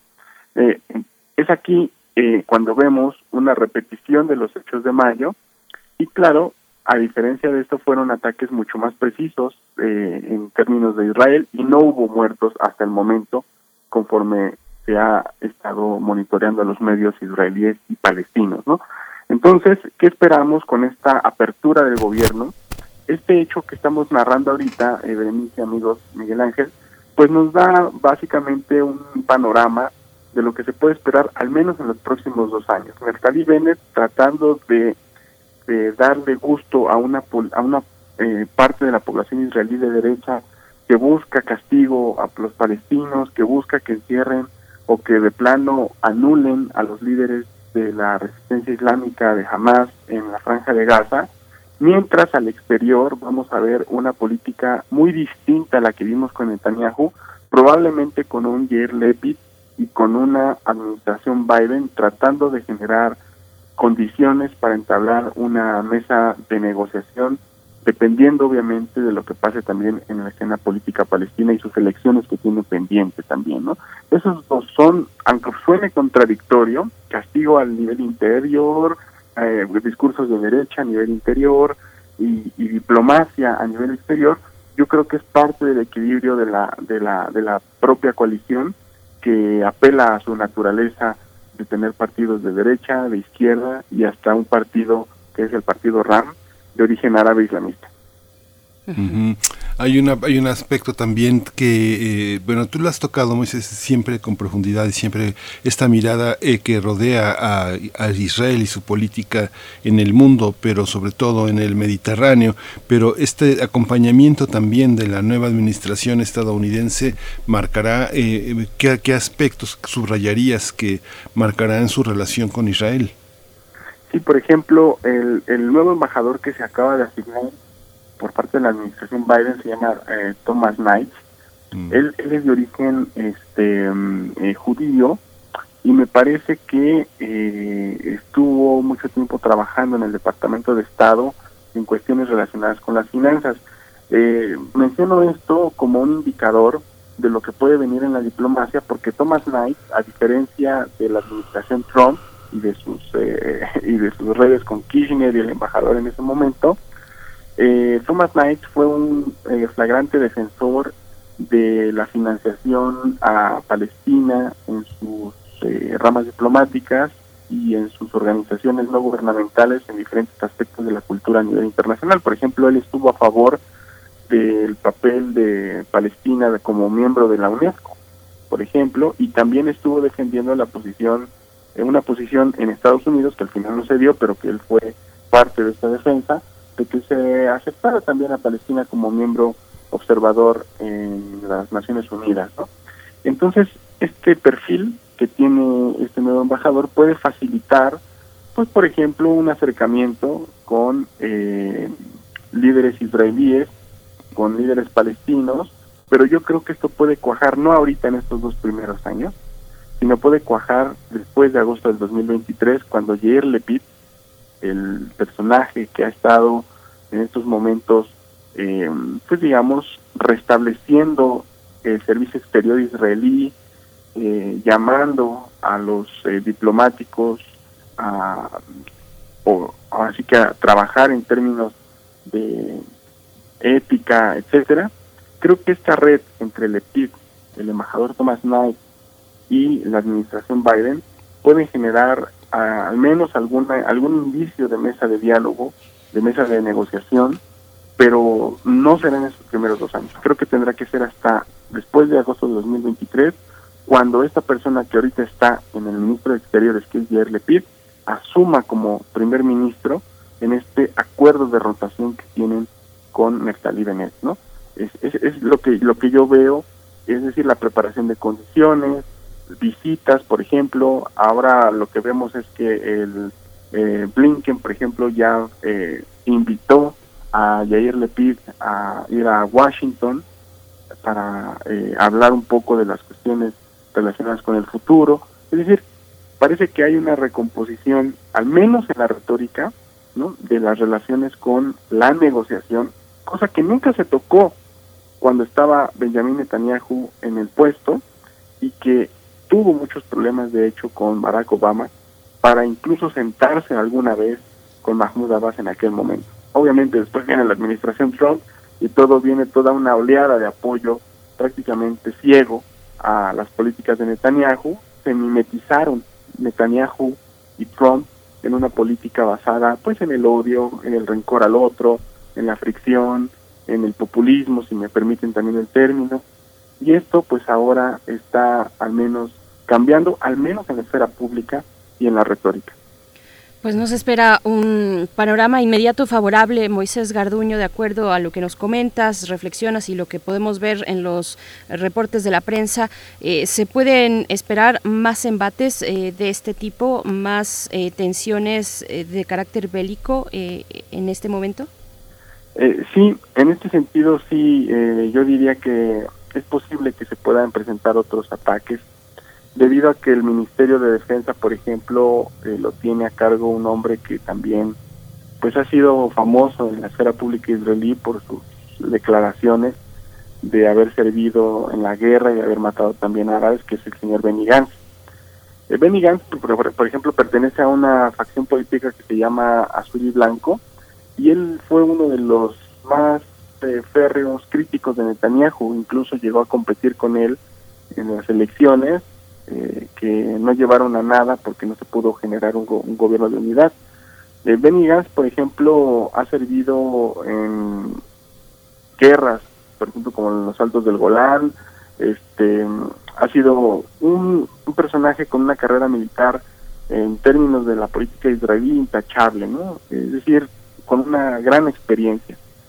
Y creo que en él está eh, pues esta política de seguir castigando, es una política de castigo que es una continuidad de una doctrina que el ejército israelí tiene que se llama la doctrina Dajilla, que es eh, que si los palestinos no se hartan de vivir en esta situación de guetos, de división, de checkpoints y de muros, si no se van por sí mismos, entonces tendrán que enfrentar un castigo que les haga pensar dos veces el hecho de quedarse y que les haga pensar a los palestinos que están fuera de Palestina pensar dos veces si quieren regresar a experimentar este castigo. Se llama doctrina de Ajilla y tiene muchos años circulando en el pensamiento estratégico israelí y Benny Gantz pues, ha sido uno de los pilares fundamentales de esta doctrina. ¿no? Entonces el hecho de que el primer día del gobierno de la derecha de Neftali Bennett se haya inaugurado con una marcha de las banderas y con un ataque directo, preciso y corto, pero al final de cuentas desmedido a la franja de Gaza, pues es un indicador de lo que nos espera al menos en estos dos años en términos de política interna. Insisto, este esta doctrina de castigo se va a tratar de equilibrar con esta parte en exteriores, con Jair Lepid y con los partidos de izquierda en sectores como salud o medio ambiente. Pero es este crisol lo que en un panorama, siguiendo lo que dice Berenice, y estoy totalmente de acuerdo, en un panorama de resumen, pues es más de lo mismo para los palestinos, ¿no? Es decir, es una política balanceada ah, en términos domésticos y de exteriores, pero que no cambie sustancialmente la situación de los hechos en el terreno para los palestinos, ¿no? Y también pues, hay que decir que Palestina va a tener que echar mano de sus propias eh, de, pues, retos que tiene. Eh, la celebración de elecciones que, que Mahmoud Abbas, por ejemplo, eh, pues suspendió en abril de este año, ahora va a tener que eh, reanudarlas y vamos a ver una campaña también dentro de Palestina con el reto primordial de demostrar a la esfera pública global que Palestina tiene mecanismos de elección popular, democrático, electoral, lo suficientemente fuertes y sólidos para constituir mesas de negociación en un futuro con cualquier actor en Israel o en Estados Unidos. Ese es el reto que tienen los palestinos y para eso tienen una sociedad civil sumamente politizada, eh, refinada en términos de cultura política y esperemos que las élites de la Autoridad Nacional Palestina y de Hamas estén a la altura de esa eh, sociedad civil palestina. Pues Moisés Garduño, pues todo este panorama siempre siempre nos dejas mucha tarea, siempre siempre señalas que es importante que los medios de comunicación atiendan estas cuestiones porque no hay manera, no hay manera si no es contextual de, eh, de, profundizar en esas noticias que muchas veces confunden más de lo que aclaran, ¿no? Son son alarmas, son botones rojos, pero muchas gracias Moisés siempre por por este esfuerzo que haces de digo, eres un especialista, parece que lo haces sin esfuerzo, pero sabemos que hay mucha lectura, muchos periódicos, muchos análisis atrás. Muchas gracias por tu, por tu trabajo y tu aporte. No, Miguel Ángel, al contrario, gracias a ti, a ustedes, a Berenice, a nuestra audiencia. Siempre estamos a, las órdenes de la audiencia y de, y de Radio UNAM, del programa Primer Movimiento, que esperamos que, que duremos muchos años haciendo este trabajo, que a lo mejor pues, es un trabajo eh, difícil en el sentido de que las noticias no son lo que queremos escuchar muchas veces, pero la realidad, analizar es así y aquí estaremos mientras ustedes nos lo permitan en nuestra audiencia. Muchas gracias. Moisés Garduño, hasta pronto. Muchas gracias a ti. De verdad, el agradecimiento va de este lado para allá.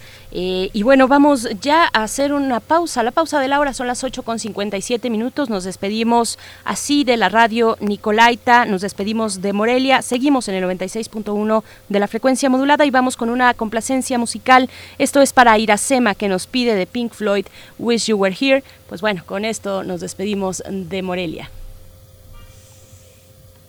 Vámonos.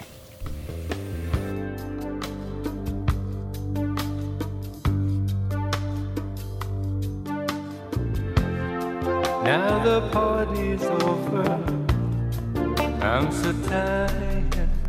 Por supuesto, eso no es Pink Floyd, es Roxy Music, Avalon para Oso Matley 16. Ya después nos vamos con Pink Floyd, pero nos, nos quedamos con esto para disfrutar. In emotion, without conversation or a notion.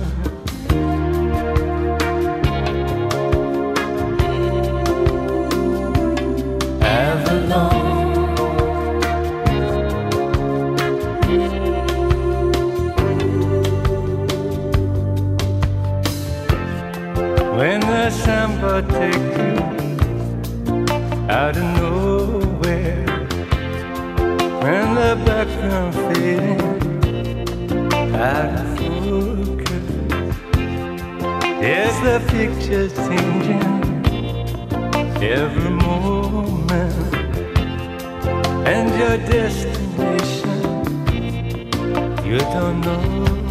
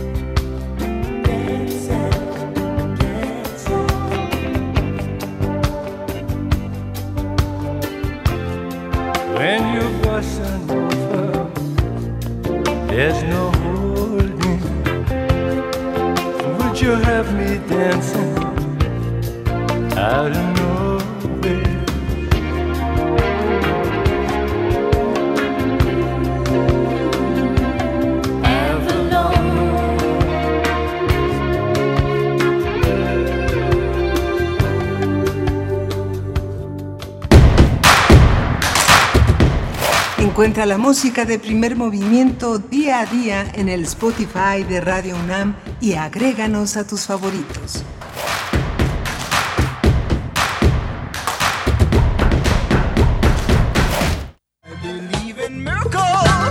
En ese momento, el estómago de Chucho se convirtió en un nido de mariposas que aleteaban al compás ah, de cada suspiro. Todos los días dibujaba en sus cuadernos un corazón con el nombre de Karina. Y a pesar de que se sentaba junto a ella, no sabía cómo llamar su atención. Las aventuras de un chico que descubre el amor y se mete en algunos líos. Conoce a Chucho, radiodrama del archivo de la Bienal Internacional de Radio, este sábado 19 de junio a las 20 horas. Radio UNAM, Experiencia Sonora.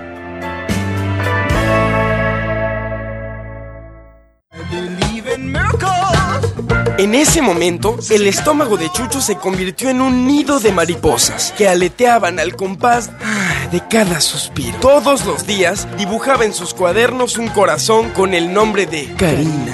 Y a pesar de que se sentaba junto a ella, no sabía cómo llamar su atención. Las aventuras de un chico que descubre el amor y se mete en algunos líos. Conoce a Chucho, radiodrama del archivo de la Bienal Internacional de Radio, este sábado 19 de junio a las 20 horas. Radio UNAM, Experiencia Sonora.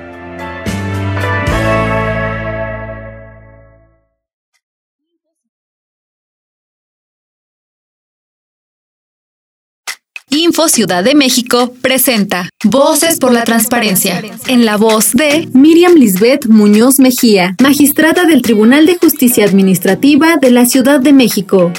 La corrupción es un flagelo que nos daña a todos. La corrupción es el abuso del poder por parte de una persona en beneficio propio. De ahí el gran compromiso de las instituciones por abatirla, especialmente desde el Tribunal de Justicia Administrativa. Estamos combatiéndola a través de la tramitación de los procedimientos de responsabilidades administrativas en los que se sanciona a servidores públicos o particulares por la comisión de faltas administrativas graves. Te invitamos a que te sumes con nosotros, asumamos todos nuestra responsabilidad y acabemos con la corrupción. Gracias. Gracias a quienes informaron, a quienes se cuidaron, a quienes por primera vez o lejos de su ciudad participaron. Gracias a todas y todos quienes este 6 de junio votaron para mejorar nuestra ciudad. Una vez más, demostramos que con participación todo funciona. Porque quien sabe, sabe. Instituto Electoral Ciudad de México. El sarampión y la rubiola se pueden prevenir. Todas las niñas y niños entre 1 y 4 años de edad deben recibir sus vacunas y refuerzos contra esas enfermedades. Llévalos con su cartilla nacional a la unidad de salud más cercana. Por su salud, Vacúnalos. Secretaría de Salud. Este programa es público ajeno a cualquier partido político. Queda prohibido su uso para fines distintos a los establecidos en el programa. Para conocer la música y los nuevos sonidos que se están haciendo en este tiempo, escucha Testimonio de Oídas, música nueva en voz de sus creadores y sus intérpretes. Martes y jueves, 1 a.m. Retransmisiones sábados y domingos a la misma hora. 96.1 FM 860 AM.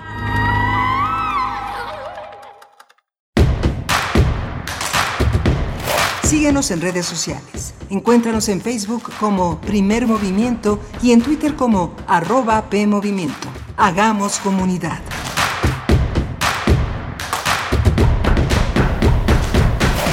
Hola, buenos días. Ya regresamos aquí a la tercera hora de primer movimiento, la hora de la, la hora de la mesa, la hora de la música, la hora de la poesía necesaria. Está Arturo González en los controles técnicos aquí en Adolfo Prieto 133, Violeta Berber en la asistencia de producción y Frida Saldívar en la producción ejecutiva. Eh, Berenice Camacho, querida Berenice, como todos los días aquí en los micrófonos de primer movimiento en la conducción.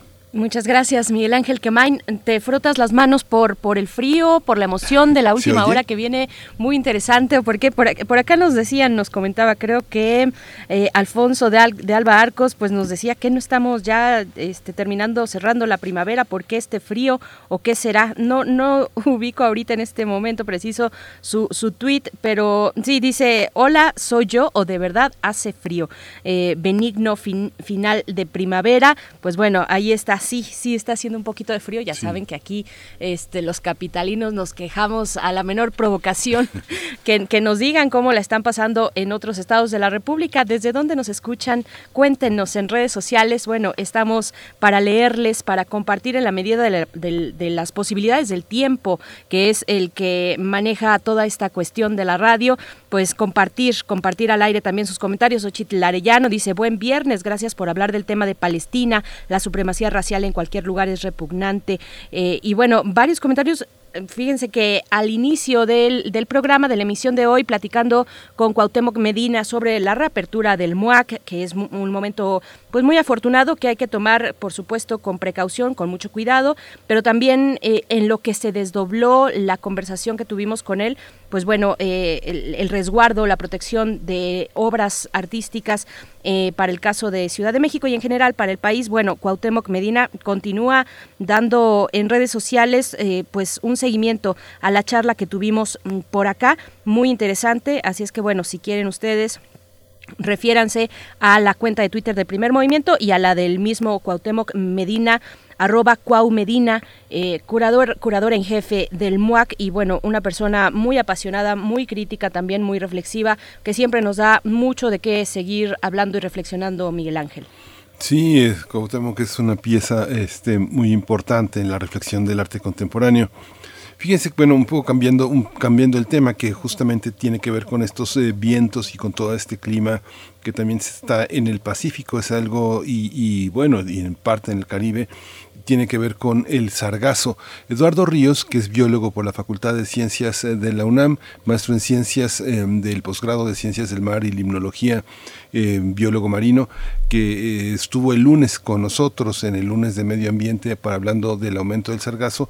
Hoy ya tenemos, pues, ya la, ya la emergencia, la Marina sigue con sus tenedores, sus cucharas, este, con sus guantes tratando de quitar el sargazo, pero pues ya están totalmente rebasados. Justamente en la Ribera Maya ya el presidente del Consejo Coordinador Empresarial en esa zona pues señaló que pues prácticamente el sector turístico ha cancelado sus eh, reservaciones porque no se puede, no se puede simplemente transitar Quintana Roo, eh, la llegada de, de plantas acuáticas se agudizó en los últimos cuatro días a consecuencia pues de las lluvias, de los ventarrones. Lo mismo pasó también en, en, el, en el norte, en, en, la, en la parte de Nayarit. tenemos muchísimo sargazo, hay muchas, eh, una situación pues de muchísima alarma y sobre todo en este, el medio de esta también pandemia en la que se estaba empezando a reactivar algunas partes del turismo, pues se han vuelto a cancelar porque no hay manera de enfrentar Chetumal, Cancún, Tulum,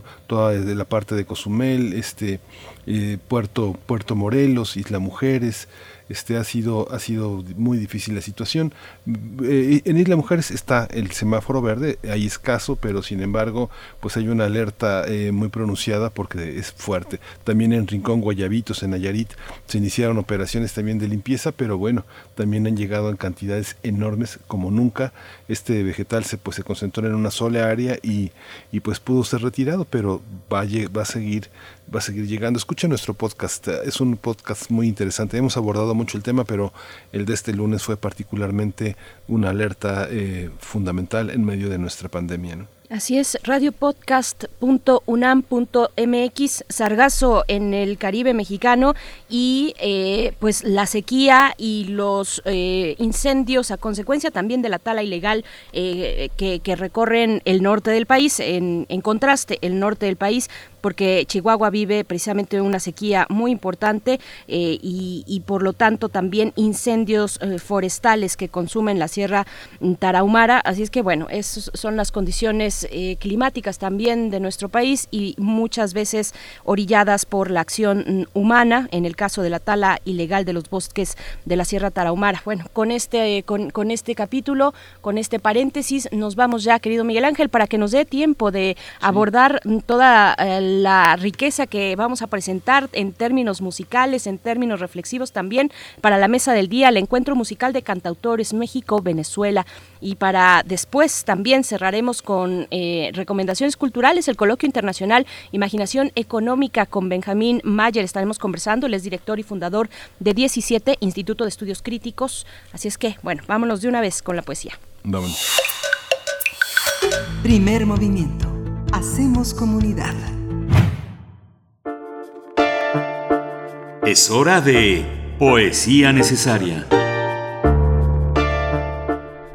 Hoy la poesía es de Odette Alonso, eh, poeta cubana, cubana y mexicana también. Es la creadora del ciclo de escritoras latinoamericanas que cada año se presenta en la FIL de Minería. Qué, añoranza de verdad de estar de nuevo reuniéndonos en la FIL de Minería, platicar con Odette Alonso y con el conjunto de jóvenes escritoras que siempre la rodean, siempre rodean a, a Odette Alonso en este, en este trabajo que ella realiza de congregar a escritoras latinoamericanas en el ciclo que se presenta en la Filminería. Pues bueno, Odette Alonso, una carrera literaria que ha dejado múltiples premios como el Internacional de Poesía Nicolás, Nicolás Guillén en 1999, más recientemente el Premio Nacional de Poesía LGBTTI 2017 en Zacatecas por su libro All Music Island.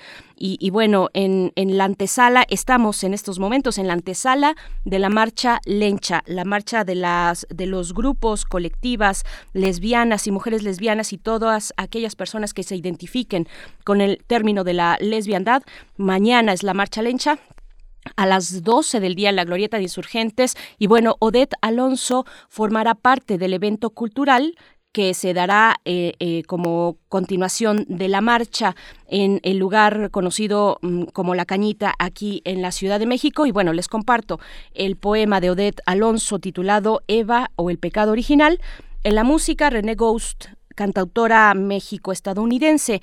Eh, nació de este lado de la frontera, eh, pero bueno, con una vida y un, y, un, momento de desarrollo y de crecimiento eh, que, que, rebasa los límites de la frontera entre México y Estados Unidos. Ella fue René Ghost, la que ideó precisamente, eh, fue la que impulsó y fue idea de ella realizar la Marcha Lencha que viene este año 2021, el día de mañana, con su primera edición, la Marcha Lencha. Así es que bueno, la música estará René Ghost con la canción Diosas. Diosa es la canción, pero vámonos con la poesía Eva o el pecado original, Odette Alonso. Nada fue como dicen yo descubrí mi cuerpo mojado en la maleza y lo empecé a palpar. Era mi cuerpo solo el que se hinchaba, inflamada mi vela. No supe qué corría por mi vientre, trepaba hasta mi pecho, enseguecía. Tuve miedo y grité, tuve miedo y rodé por la maleza. Era fuego, era sangre, era lava de volcán, era espejismo. No supe qué pasaba y tuve miedo, pero dejé, dejé rodar mi cuerpo y la llovizna y algo estalló vibrante, quién sabe en qué recodo. Después dormí tranquila, un tiempo inexplicablemente largo. Después quizá llegara Adán, pero ya no lo vi. Otra vez la llovizna humedeció mi cuerpo y me sentí gritar.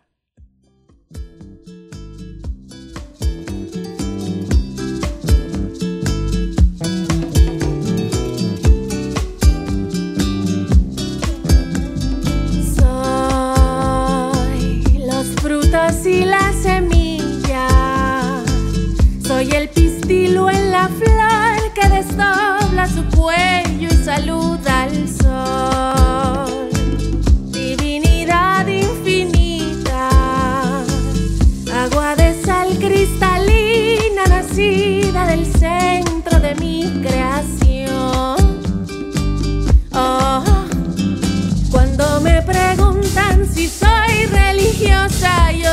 siempre contesto, soy mi propia diosa.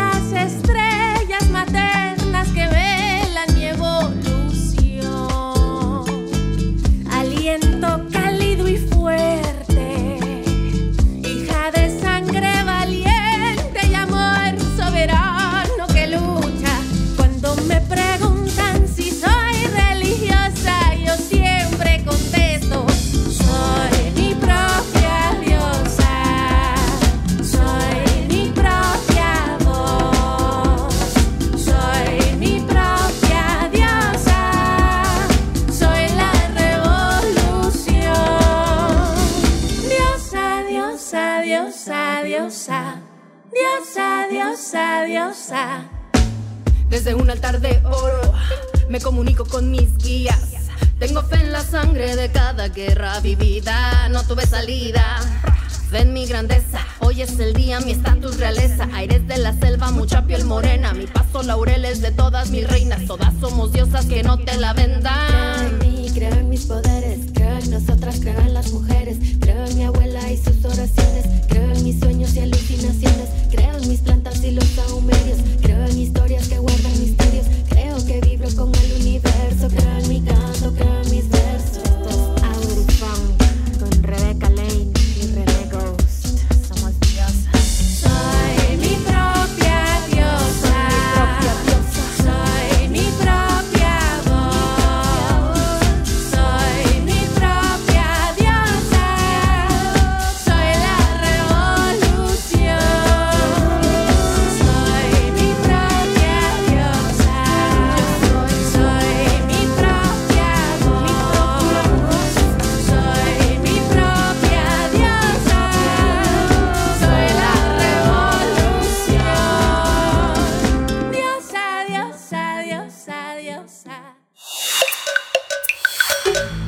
Movimiento.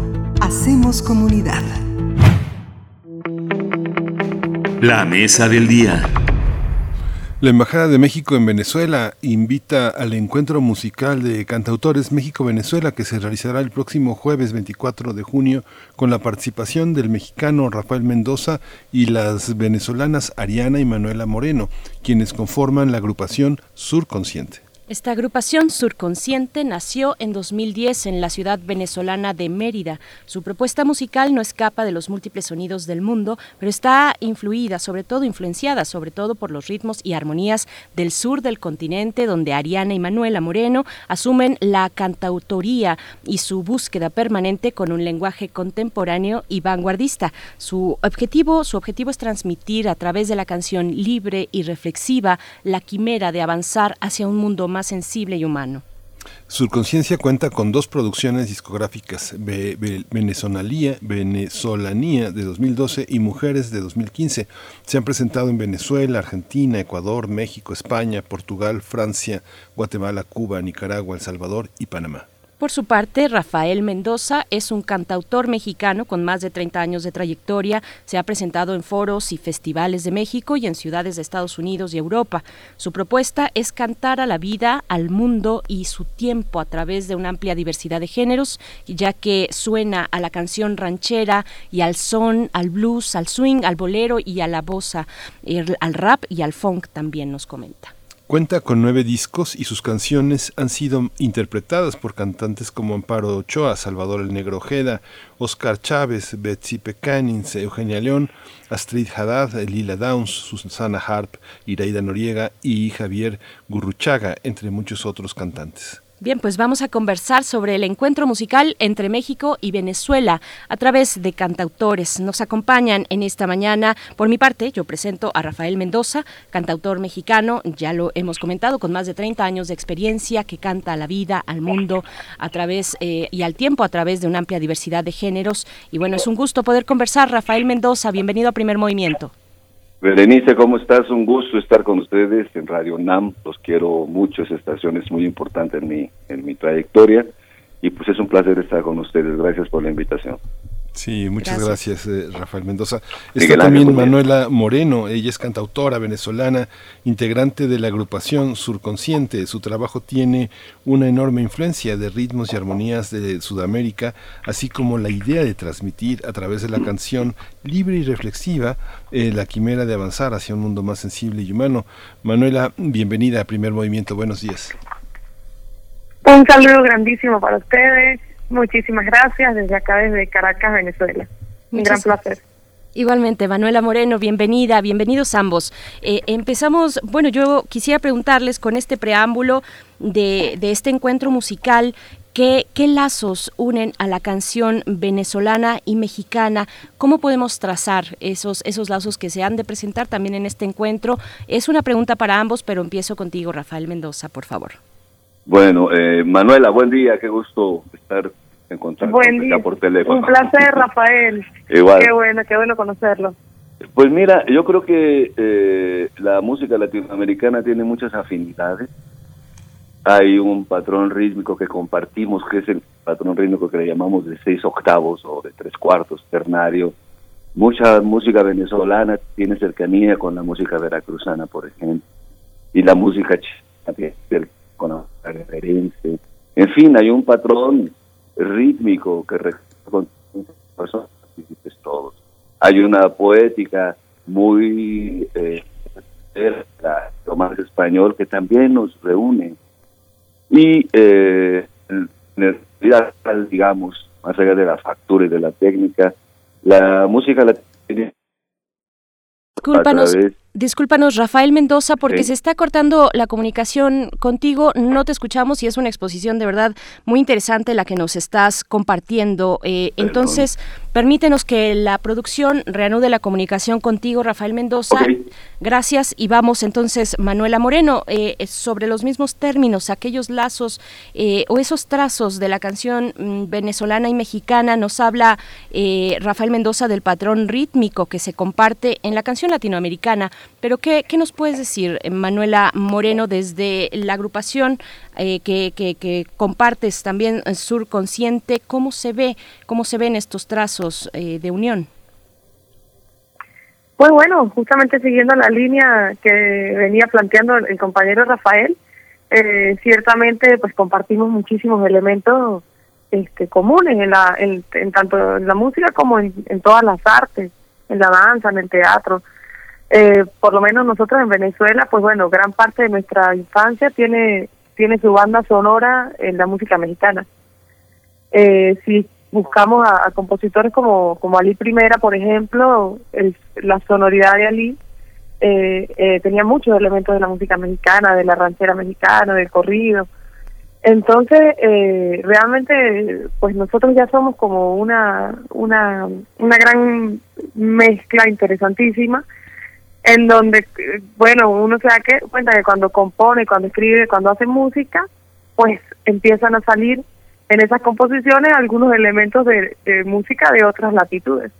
Que tú dices, bueno, no, lo que hago exactamente no es venezolano, tiene elementos, pero también tiene elementos de la música del, del resto de Latinoamérica.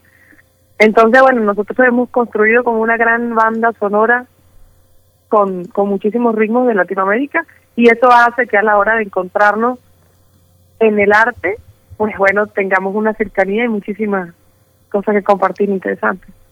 Bien, estamos ya de vuelta en la comunicación con el maestro Rafael Mendoza, eh, pues para eh, completar este comentario interesante que iniciaba con el patrón rítmico que nos hermana en la región latinoamericana, Rafael. Eh, bueno, espero que ahora se oiga mejor. Perfecto, ya te escuchamos. Sí, eh, decía yo que nos hermana pues la historia a través de la estructura de la música, de nuestra música latinoamericana, un patrón rítmico que compartimos en general, una poética heredera del romance español que también nos lleva a escribir en formas muy cercanas los famosos octasílabos y las estructuras poéticas, etcétera. Creo que también nos hermana, por otro lado, nuestras problemáticas eh, de alguna manera la visión íntima y la visión colectiva del mundo es compartida por, los latinoamericanos. Y ahí somos tan eh, dramáticos y emocionales desde Tijuana hasta la Tierra del Fuego, en mi opinión. Y eso también nos hermana. Y por otro lado, o ahora la tecnología nos permite estar muy cerca, conocer nuestras músicas aún sin tener discos en la mano o sin viajar y junto a la problemática que compartimos, creo que todo eso genera un cuerpo de música que nos reúne, que se, como diría Pedro Guerra, el compositor canario, que, se, que nos contamina amablemente y hace de, esta, eh, de este continente una masa sonora con cierta homogeneidad y con una profunda riqueza. Por supuesto. Hay, una, hay, un aspecto, hay un aspecto muy interesante, Manuela, porque bueno, yo tengo que contar, tengo el privilegio de conocer, ahorita estás en Caracas, pero tengo el privilegio de conocer Mérida y, y bueno, eh, me parece que es uno de los grandes espacios de la diversidad. Quien no conoce eh, quien conoce Mérida no puede escapar de la heladería Coromoto, que tenía, que cerró en 2017 Tengo un, amigo ahí eh, que se llama, que debes de conocer, Ednodio Quintero, que justamente decía, bueno, ya volvió a abrir las puertas la, la, la, porque hay helados hasta de mole, ¿no? Hay, hay helado de tamal, hay helado de, de, todo, de aguacate. Pero lo que hace interesante y lo que quiero decir con este ejemplo es que justamente la Universidad de los Andes en Mérida, que es una ciudad que se cuece aparte en Venezuela, es, es el lugar de la gran diversidad musical. ¿Cómo surge? Porque finalmente también ustedes son parte de una música que tiene una profunda reflexión eh, en, el, en, el, mundo académico, pero también popular, porque es una confluencia de muchas cosas. Es, Mérida es una ciudad, hay que decir, de pronto uno la puede pensar como, como Jalapa, como eh, Oaxaca, eh, tiene muchas, muchas, muchas connotaciones muy, muy importantes en el contexto de Sudamérica, ¿no?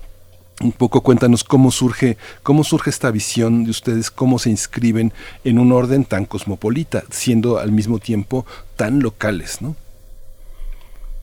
Sí, bueno, nosotros tenemos el, privilegio de, venir de esa, de esa ciudad que a veces es ciudad y a veces es pueblo, ¿no? Sí. Mérida es una es una ciudad que por su condición, digamos, estudiantil, es una eh, ciudad sumamente estudiantil, tiene muchísimos estudiantes ahí, una universidad también muy importante del país. Entonces, claro, eh, tenía como una mezcla de, de academia, pero también de lo que era eh, la, las culturas populares de, un pueblo pequeño, pues. Tradiciones muy de pueblo, somos un, una, un estado muy montañoso, agrícola, eh, con géneros musicales que solamente se escuchan en esa región del país, como bueno la música andina de violines, los valses, es música que no suena en otras partes de, nuestro país. Entonces, claro, nosotros somos como un, como un pequeño gran pueblo con una historia importante, con una historia cultural, musical bien importante, artistas eh, de renombre nacional e internacional siempre, siempre se daban cita en los espacios, en las salas merideñas para ir tocarle al público nuestro. Entonces, bueno, eso pues generó una riqueza cultural importante, una diversidad también grande. Eh, eh, personalmente nosotros, en nuestra familia, pues bueno, yo vengo de una familia de músicos. Mis padres crearon un espacio en el año 95 en Mérida que se llamaba La Patana Cultural y a través de, esa, de ese espacio, que era una básicamente una peña, pues bueno, pudimos conocer a músicos de, todo el mundo y, artistas de todos lados, ¿no? Entonces siempre desde muy pequeñitas pues estuvimos en contacto con, con el arte del mundo y bueno, y, entre esas montañas andinas pues, fue se generaba una magia bien, bien bonita pues. Sí, Manuel, ¿cuál, eh, eh, ¿cuál es la, eh, Rafael Mendoza, cuál es la particularidad que nos ha hecho eh, en, muchos momentos de los últimos 40, 50 años imaginar que Latinoamérica no tiene fronteras. Ha sido la música.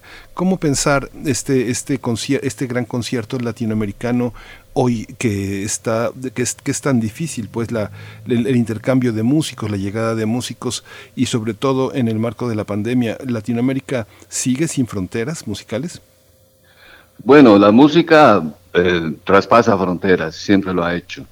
Eh, la música, independientemente del idioma, de la forma y de su fecha de composición, traspasa fronteras geográficas y temporales.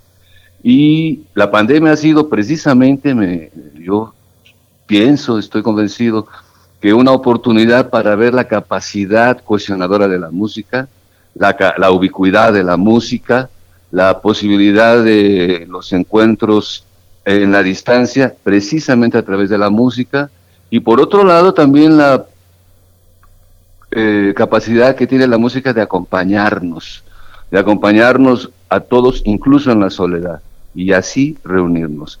Entonces la, la música para mí es un lenguaje importantísimo, maravilloso, que se ha alimentado de, repito, de nuestras historias, de nuestras tradiciones, y hoy en una mezcla muy enriquecedora de las tradiciones del mundo. Yo nací en la Ciudad de México y suelo decir que aquí se reúne las tradiciones nacionales de la música y también las tradiciones que vienen de otros lados, de tal manera que el cosmopolitismo del subconsciente me parece muy a tono con nuestro tiempo, lo siento muy cercano y eh, es de alguna manera la, una de las cualidades de la música, en mi opinión. La música nos reúne a todos independientemente de sus orígenes. Manuela Moreno, mm, les eh, bueno, vamos a hacer en este momento una, una, pequeña pausa musical, que es una muestra del trabajo eh, de Sur Consciente que realizas junto con Ariana Moreno, que debe estar por ahí eh, escuchándonos. Le mandamos un saludo también. Seguramente, seguramente que sí. Esperemos que, sea, que así sea. Y bueno, vamos a escuchar la canción Curandera, así es que cuéntanos un poco de, de esta pieza musical. Bueno, Curandera, Curandera es una canción que estrené justamente luego de haber hecho ese trabajo musical en México, como dos meses después de haberla eh, grabado acá, salimos para México a presentarla allá. Es una composición de eh, un texto de una poeta caraqueña que se llama Dariela Tello y nosotros le hicimos toda la adaptación y la y la música basada en un género venezolano que se llama gaita de tambora. Entonces, bueno, ahí ustedes la van a poner para que puedan escucharla y luego conversamos sobre ella. Por supuesto, estamos con Manuela Moreno, con Rafael Mendoza y escuchamos Curandera de Sur Consciente.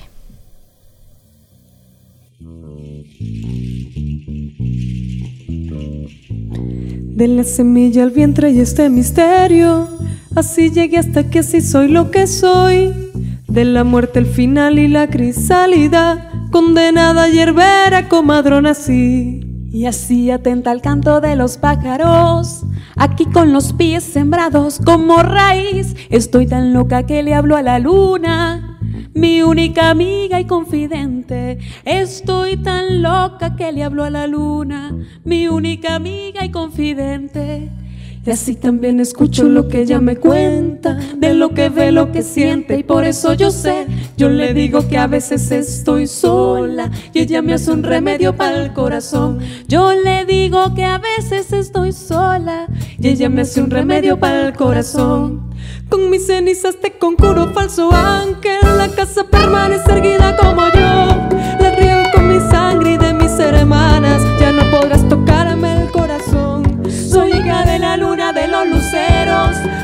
Hago crecer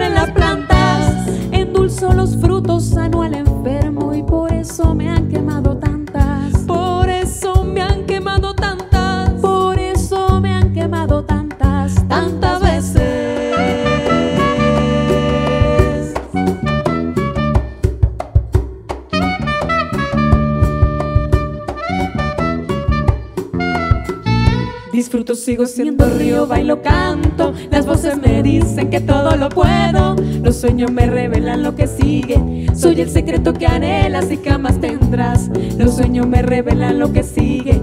Soy el secreto que anhelas y jamás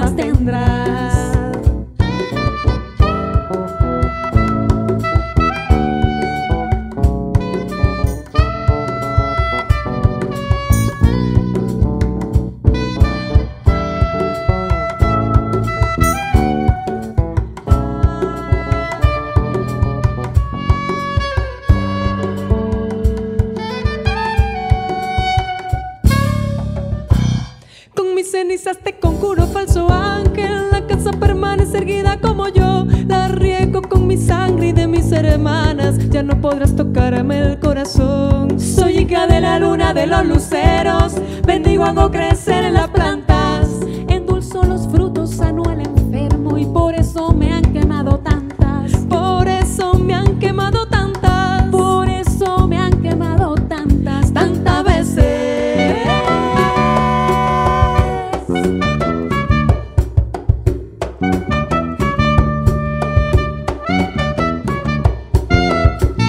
Disfruto, sigo siendo río, bailo, canto. Las voces me dicen que todo lo puedo. Los sueños me revelan lo que sigue. Soy el secreto que anhelas y jamás tendrás. Los sueños me revelan lo que sigue. Soy el secreto que anhelas y jamás tendrás. Soy el secreto que anhelas y jamás tendrás. Soy el secreto que anhelas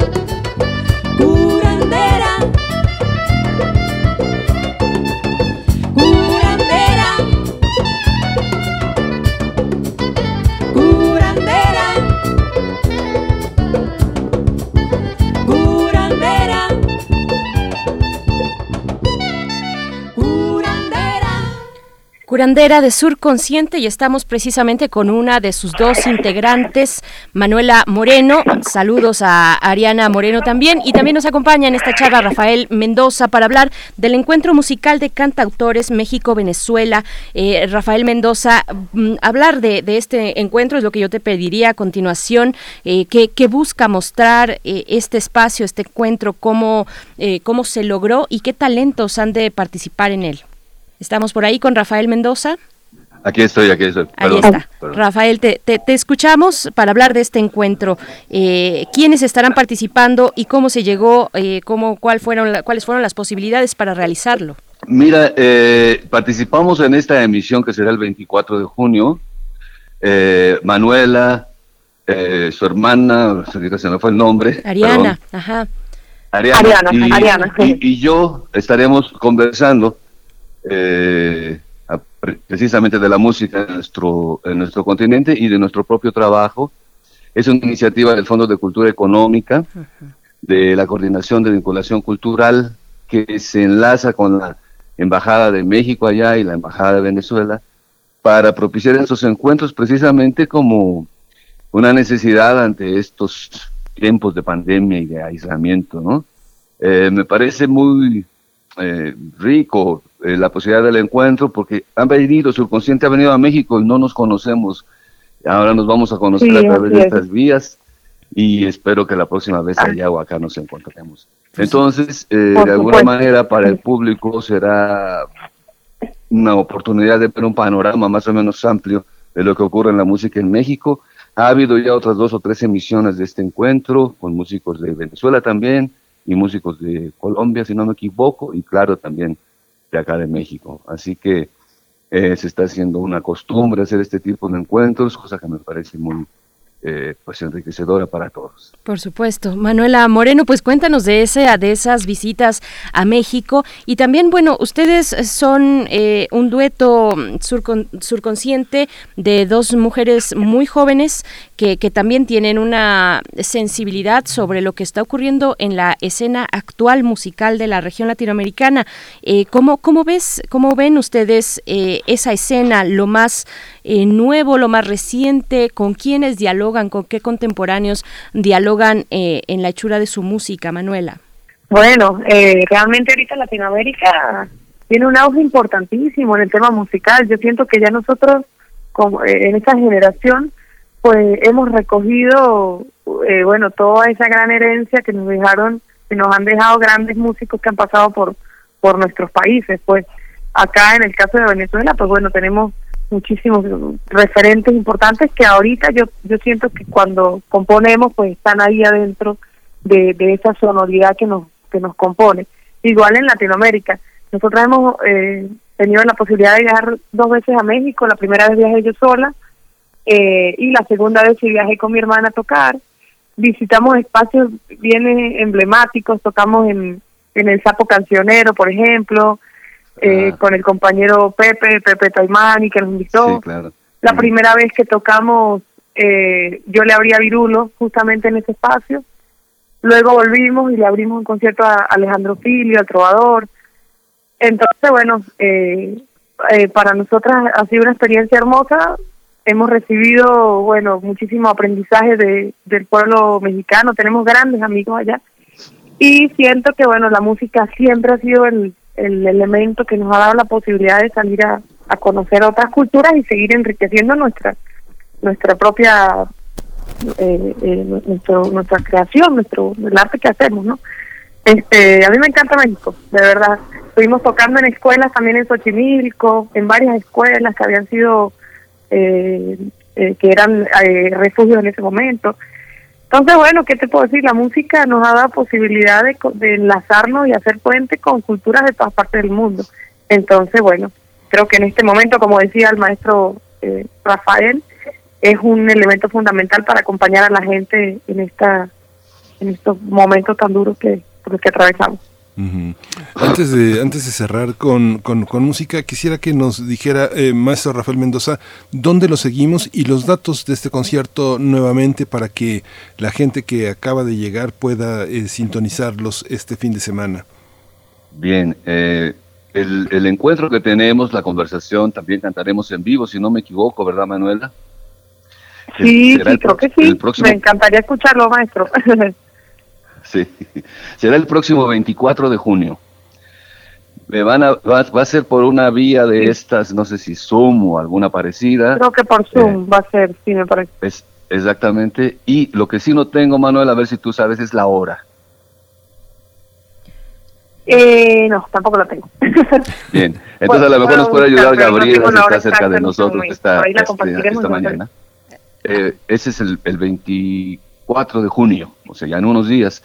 Y bueno, yo tengo como todos ahora, tenemos una página en Facebook, una página en Instagram, en todas soy Rafael Mendoza, y ahí pueden encontrar música, tengo un canal de YouTube, ahí pueden encontrar música, algunos videos, información de mi trabajo y convocatorias para que asistan a los conciertos que ya por fortuna empezamos a, realizar de manera presencial, como ayer mismo estuve cantando aquí en la noche en un lugar de la Ciudad de México.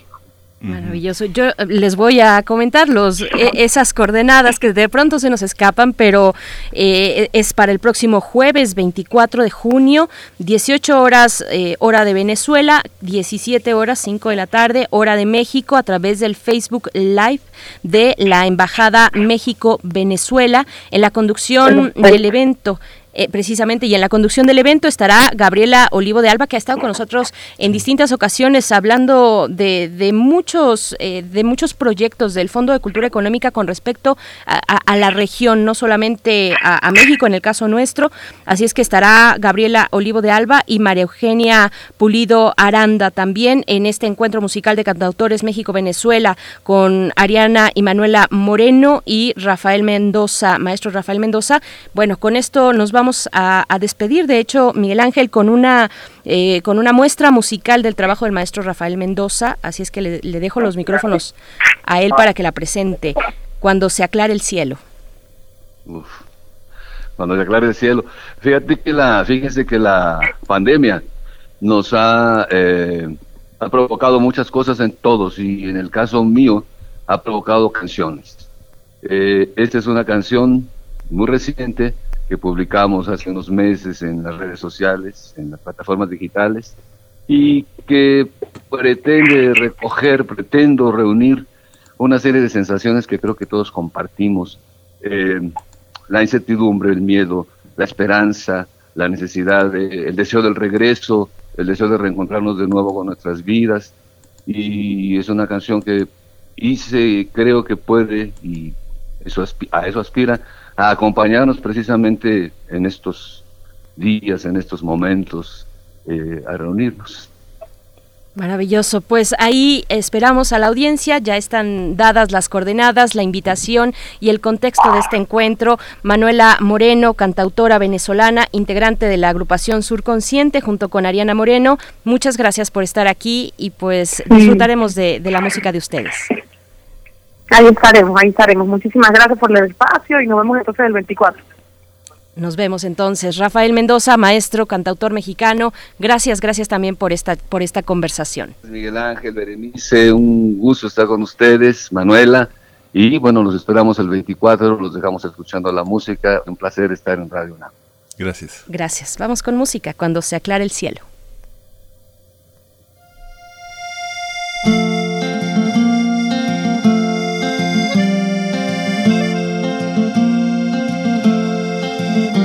Caminaremos por las calles, todas las calles del centro.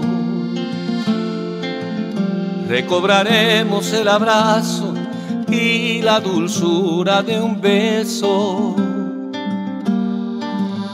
Encontraremos nuestra voz, nuestra mirada, nos hallaremos frente a frente, cara a cara como quien vuelve de un extraño viaje y carga la maleta equivocada.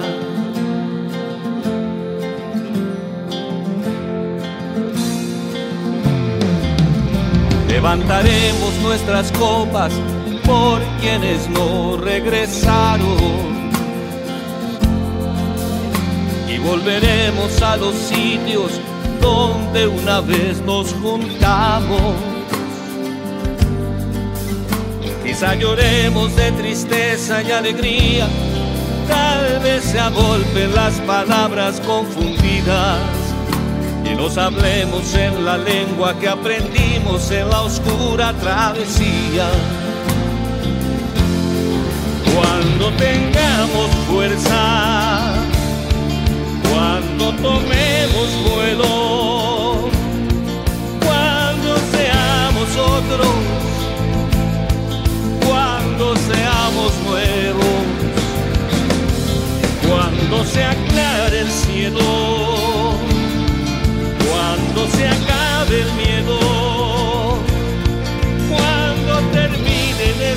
días cuando terminen estos días, los más largos del tiempo.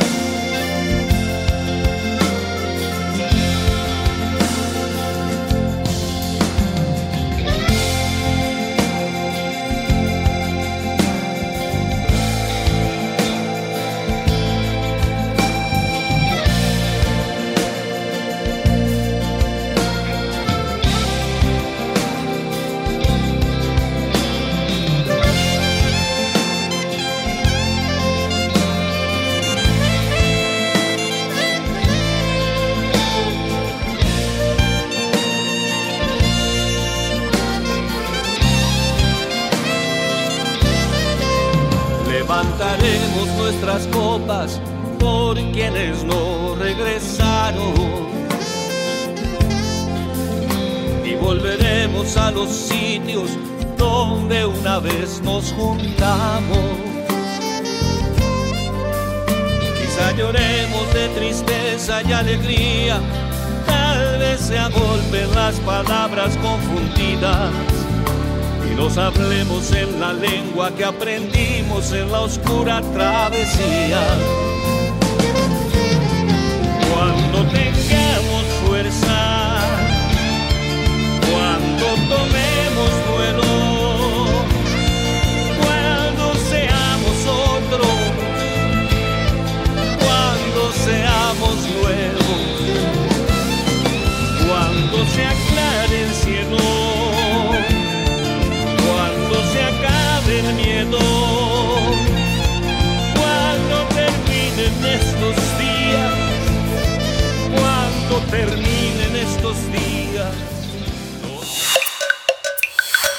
Primer movimiento. Hacemos comunidad. De festivales, ferias y más. Recomendaciones culturales. Nos encontramos ya en compañía de Benjamín Mayer, director, fundador de 17 Instituto de Estudios Críticos. Él es maestro en teoría crítica por la Universidad de Sussex, Inglaterra, y doctor en filosofía por la UNAM. Benjamín Mayer, qué, qué gusto encontrarnos una vez más aquí en Primer Movimiento. Bienvenido. Igualmente encantado y saludos a todos los amigos del auditorio. Oye, Benjamín, qué, qué, qué, emocionante. Nos hemos pasado casi 15 meses pensando cómo, cómo salir adelante de esta crisis de todos los lugares que han cerrado, de los, todos los artistas que se han paralizado. Y ahora justamente de una manera cosmopolita, internacional, de una manera conjunta, dedican este coloquio eh, que empieza el próximo lunes y termina hacia el próximo fin de semana a pensar la imaginación económica con grandes, grandes propuestas de rostro humano y hablando un poco de del derrumbe de esta percepción tan monetarizada, tan metalizada del emprendimiento, un emprendimiento con rostro humano. Cuéntanos cómo está concebido el coloquio, quiénes vienen, cómo seguirlo. Muchas gracias Miguel Ángel, siempre un placer platicar contigo y pues ojalá la lectura generalizada de nuestra propuesta pueda ser la que acabas de, de mencionar tan, tan claramente.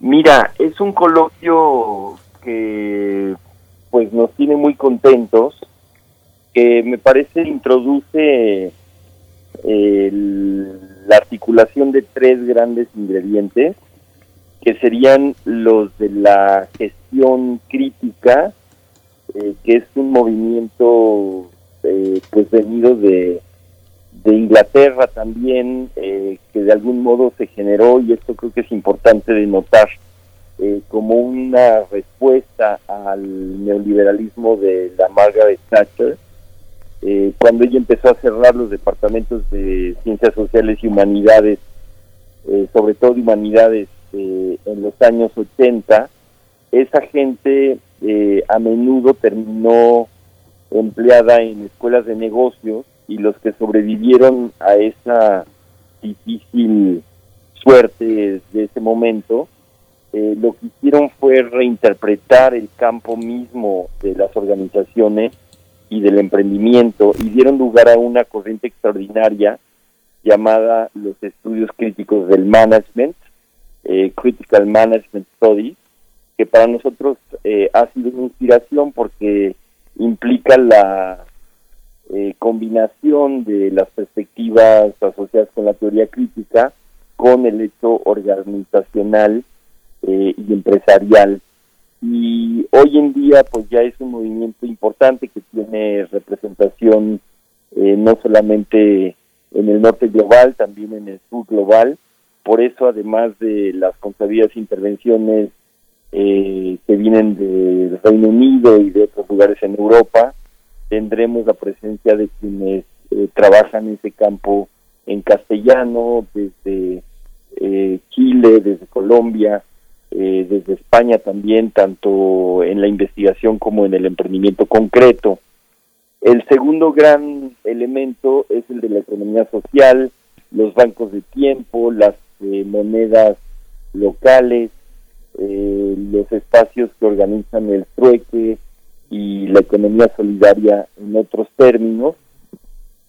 Y el tercer gran elemento que es de suma importancia es el de la innovación digital de corte crítico, que está realmente proponiendo eh, reinvención eh, integral de circuitos económicos, de instituciones, de modos de gobernanza. Eh, tenemos dos mesas extraordinarias, de nuevo venidas del Reino Unido en un caso y en el otro de un grupo, por cierto, de habla hispana que ha congregado alrededor de una fundación eh, en Estados Unidos, que pues como sabemos eh, es un hace parte de un movimiento que hemos visto en los medios últimamente, de una especie de activismo digital en el campo financiero, algo pues no no no visto anteriormente me parece, al menos no en, no en esa dimensión pública, eh, donde se abren un montón de posibilidades vinculadas con la esfera digital eh, y cuando combinas eso con las mismas eh, perspectivas críticas de, de las que estamos hablando, pues tienes una mezcla muy convocante, muy potente y muy intrigante, espero que inspiradora para todos nosotros. todo esto está pues construido alrededor del, del, lanzamiento de la plataforma propia que hemos pues diseñado nosotros desde el, sismo del 2017 eh, un poco emulando la, solidaridad y, un poco la, imaginación económica, diría yo también, de, los mexicanos en respuesta a lo que fueron los destrozos eh, tremendos de ese, de ese sismo. Y pues pensamos que estos tres elementos funcionan, eh, la gestión crítica, la economía social y el quehacer digital en materia eh, económica de corte crítico, pues serían eh, tres puntos de apoyo fundamentales para tratar de orientarnos en esta discusión.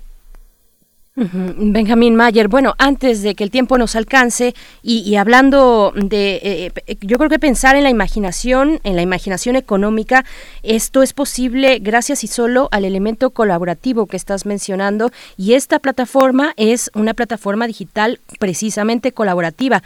Cuéntanos, ¿quiénes, ¿quiénes están convocados a Critical Switch? Es el espacio digital que ahora, bueno, la preponderancia del ámbito digital en nuestras vidas, que no sabemos si se irá y cómo se irá o de qué manera hemos de convivir con ella de, después de los momentos más duros de la pandemia. Sí, muchas gracias. Pues está convocado todo el mundo, eh, quien se sienta convocado, sobre todo de manera natural, responderán eh, pues los integrantes de la comunidad cultural, del ámbito social, incluso del ámbito académico. Eh, eso incluye muchos subsectores que tienen que ver con el quehacer editorial, eh, con iniciativas comunitarias, rurales o urbanas. En fin, la, la gama es verdaderamente amplia. Lo que estamos eh, proponiendo es una especie de multiconector eh, diverso en sus orientaciones, en donde cada quien pueda encontrarse con los temas y los interlocutores pertinentes, eh, pero que realmente eh, como tal eh, este interconector, como lo llamo, pueda congregar una comunidad creciente, no solamente nacional, sino también eventualmente continental e incluso en lengua inglesa, además de lengua española, para pues de algún modo encaminar la fortaleza de la colectividad que bien subraya eh, en la concreción eh, debatida y después eh, concretada a través de equipos de trabajo decantados ya de, esta participación colectiva. El proyecto evidentemente es muy ambicioso, pero no pensamos que, que las respuestas que debamos dar ante los enormes retos que enfrentamos pues puedan ser o deban ser de menor escala. Eh, felizmente es una plataforma que está basada en nuestra experiencia directa, concreta, de, muchos años de trabajo en el instituto, que este año cumple, cumple 20. Y esta experiencia es no solamente en gestión, sino también directamente en el aseguramiento económico de un proyecto pues que se ha eh, ocupado, digamos, de su propia autonomía a lo largo de los años y esa autonomía es la misma que esperamos la plataforma pueda entregar a los participantes que poco a poco se congreguen en torno suyo. Pues muchísimas gracias, Benjamín. Ha estado, vamos a, vamos a poner toda la información en redes sociales. Ojalá y podamos tener oportunidad de, de hacer esta, de, ver los resultados de este coloquio. Es una oportunidad muy importante para sobreponernos a la, a la pandemia y para pensar, para pensar críticamente. Yo creo que también es muy importante celebrar estos 20 años de, de independencia, de gestión, de, de, convergencia. Ha sido muy importante en la vida intelectual y política de México la, la de 17 estudios, una oportunidad para pensar en nuestra, nuestra realidad eh, académica y, política desde horizontes muy distintos y sobre todo en esta gran conexión internacional. Lo seguimos a lo largo de la semana. Todos los datos están en 17.edu.mx, así que este, lo vamos a poner en redes sociales. Te agradecemos mucho, Benjamín eh, Mayer, esta mañana. Al contrario, un fuerte abrazo para ustedes. Gracias. Gracias. No se pierdan de realizarse al, del 21 al 26 de junio este 31 coloquio internacional Imaginación Económica. En el marco del, del, mismo se presenta Critical, Critical Switch, esta plataforma de la que ya nos ha dado eh, pues los detalles Benjamín Mayer, director, fundador de 17 Instituto de Estudios Críticos. Nos vamos, son las 9 con 59 minutos. Viene a continuación Miguel Ángel, La Ciencia que Somos. La Ciencia que Somos con, un, con, un, con, una, con una serie de eh, temas eh, interesantísimos, los retos de los sistemas de salud en Iberoamérica tras el COVID-19, este, siempre, siempre con grandes retos, este gran programa que, que, bueno, continúa en la programación y hace tan fuerte la programación de nuestra radiodifusora, que desde aquí en Radio UNAM, esto fue Primer Movimiento. El mundo desde la universidad. Radio UNAM presentó Primer Movimiento. El mundo desde la universidad con Berenice Camacho y Miguel Ángel Quemain en la conducción, Frida Saldívar y Violeta Berber, producción, Antonio Quijano y Patricia Zavala, noticias, Miriam Trejo y Rodrigo Mota, coordinadores de invitados, Tamara Quirós, redes sociales, Arturo González y Socorro Montes, operación técnica, locución, Tessa Uribe y Juan Stack.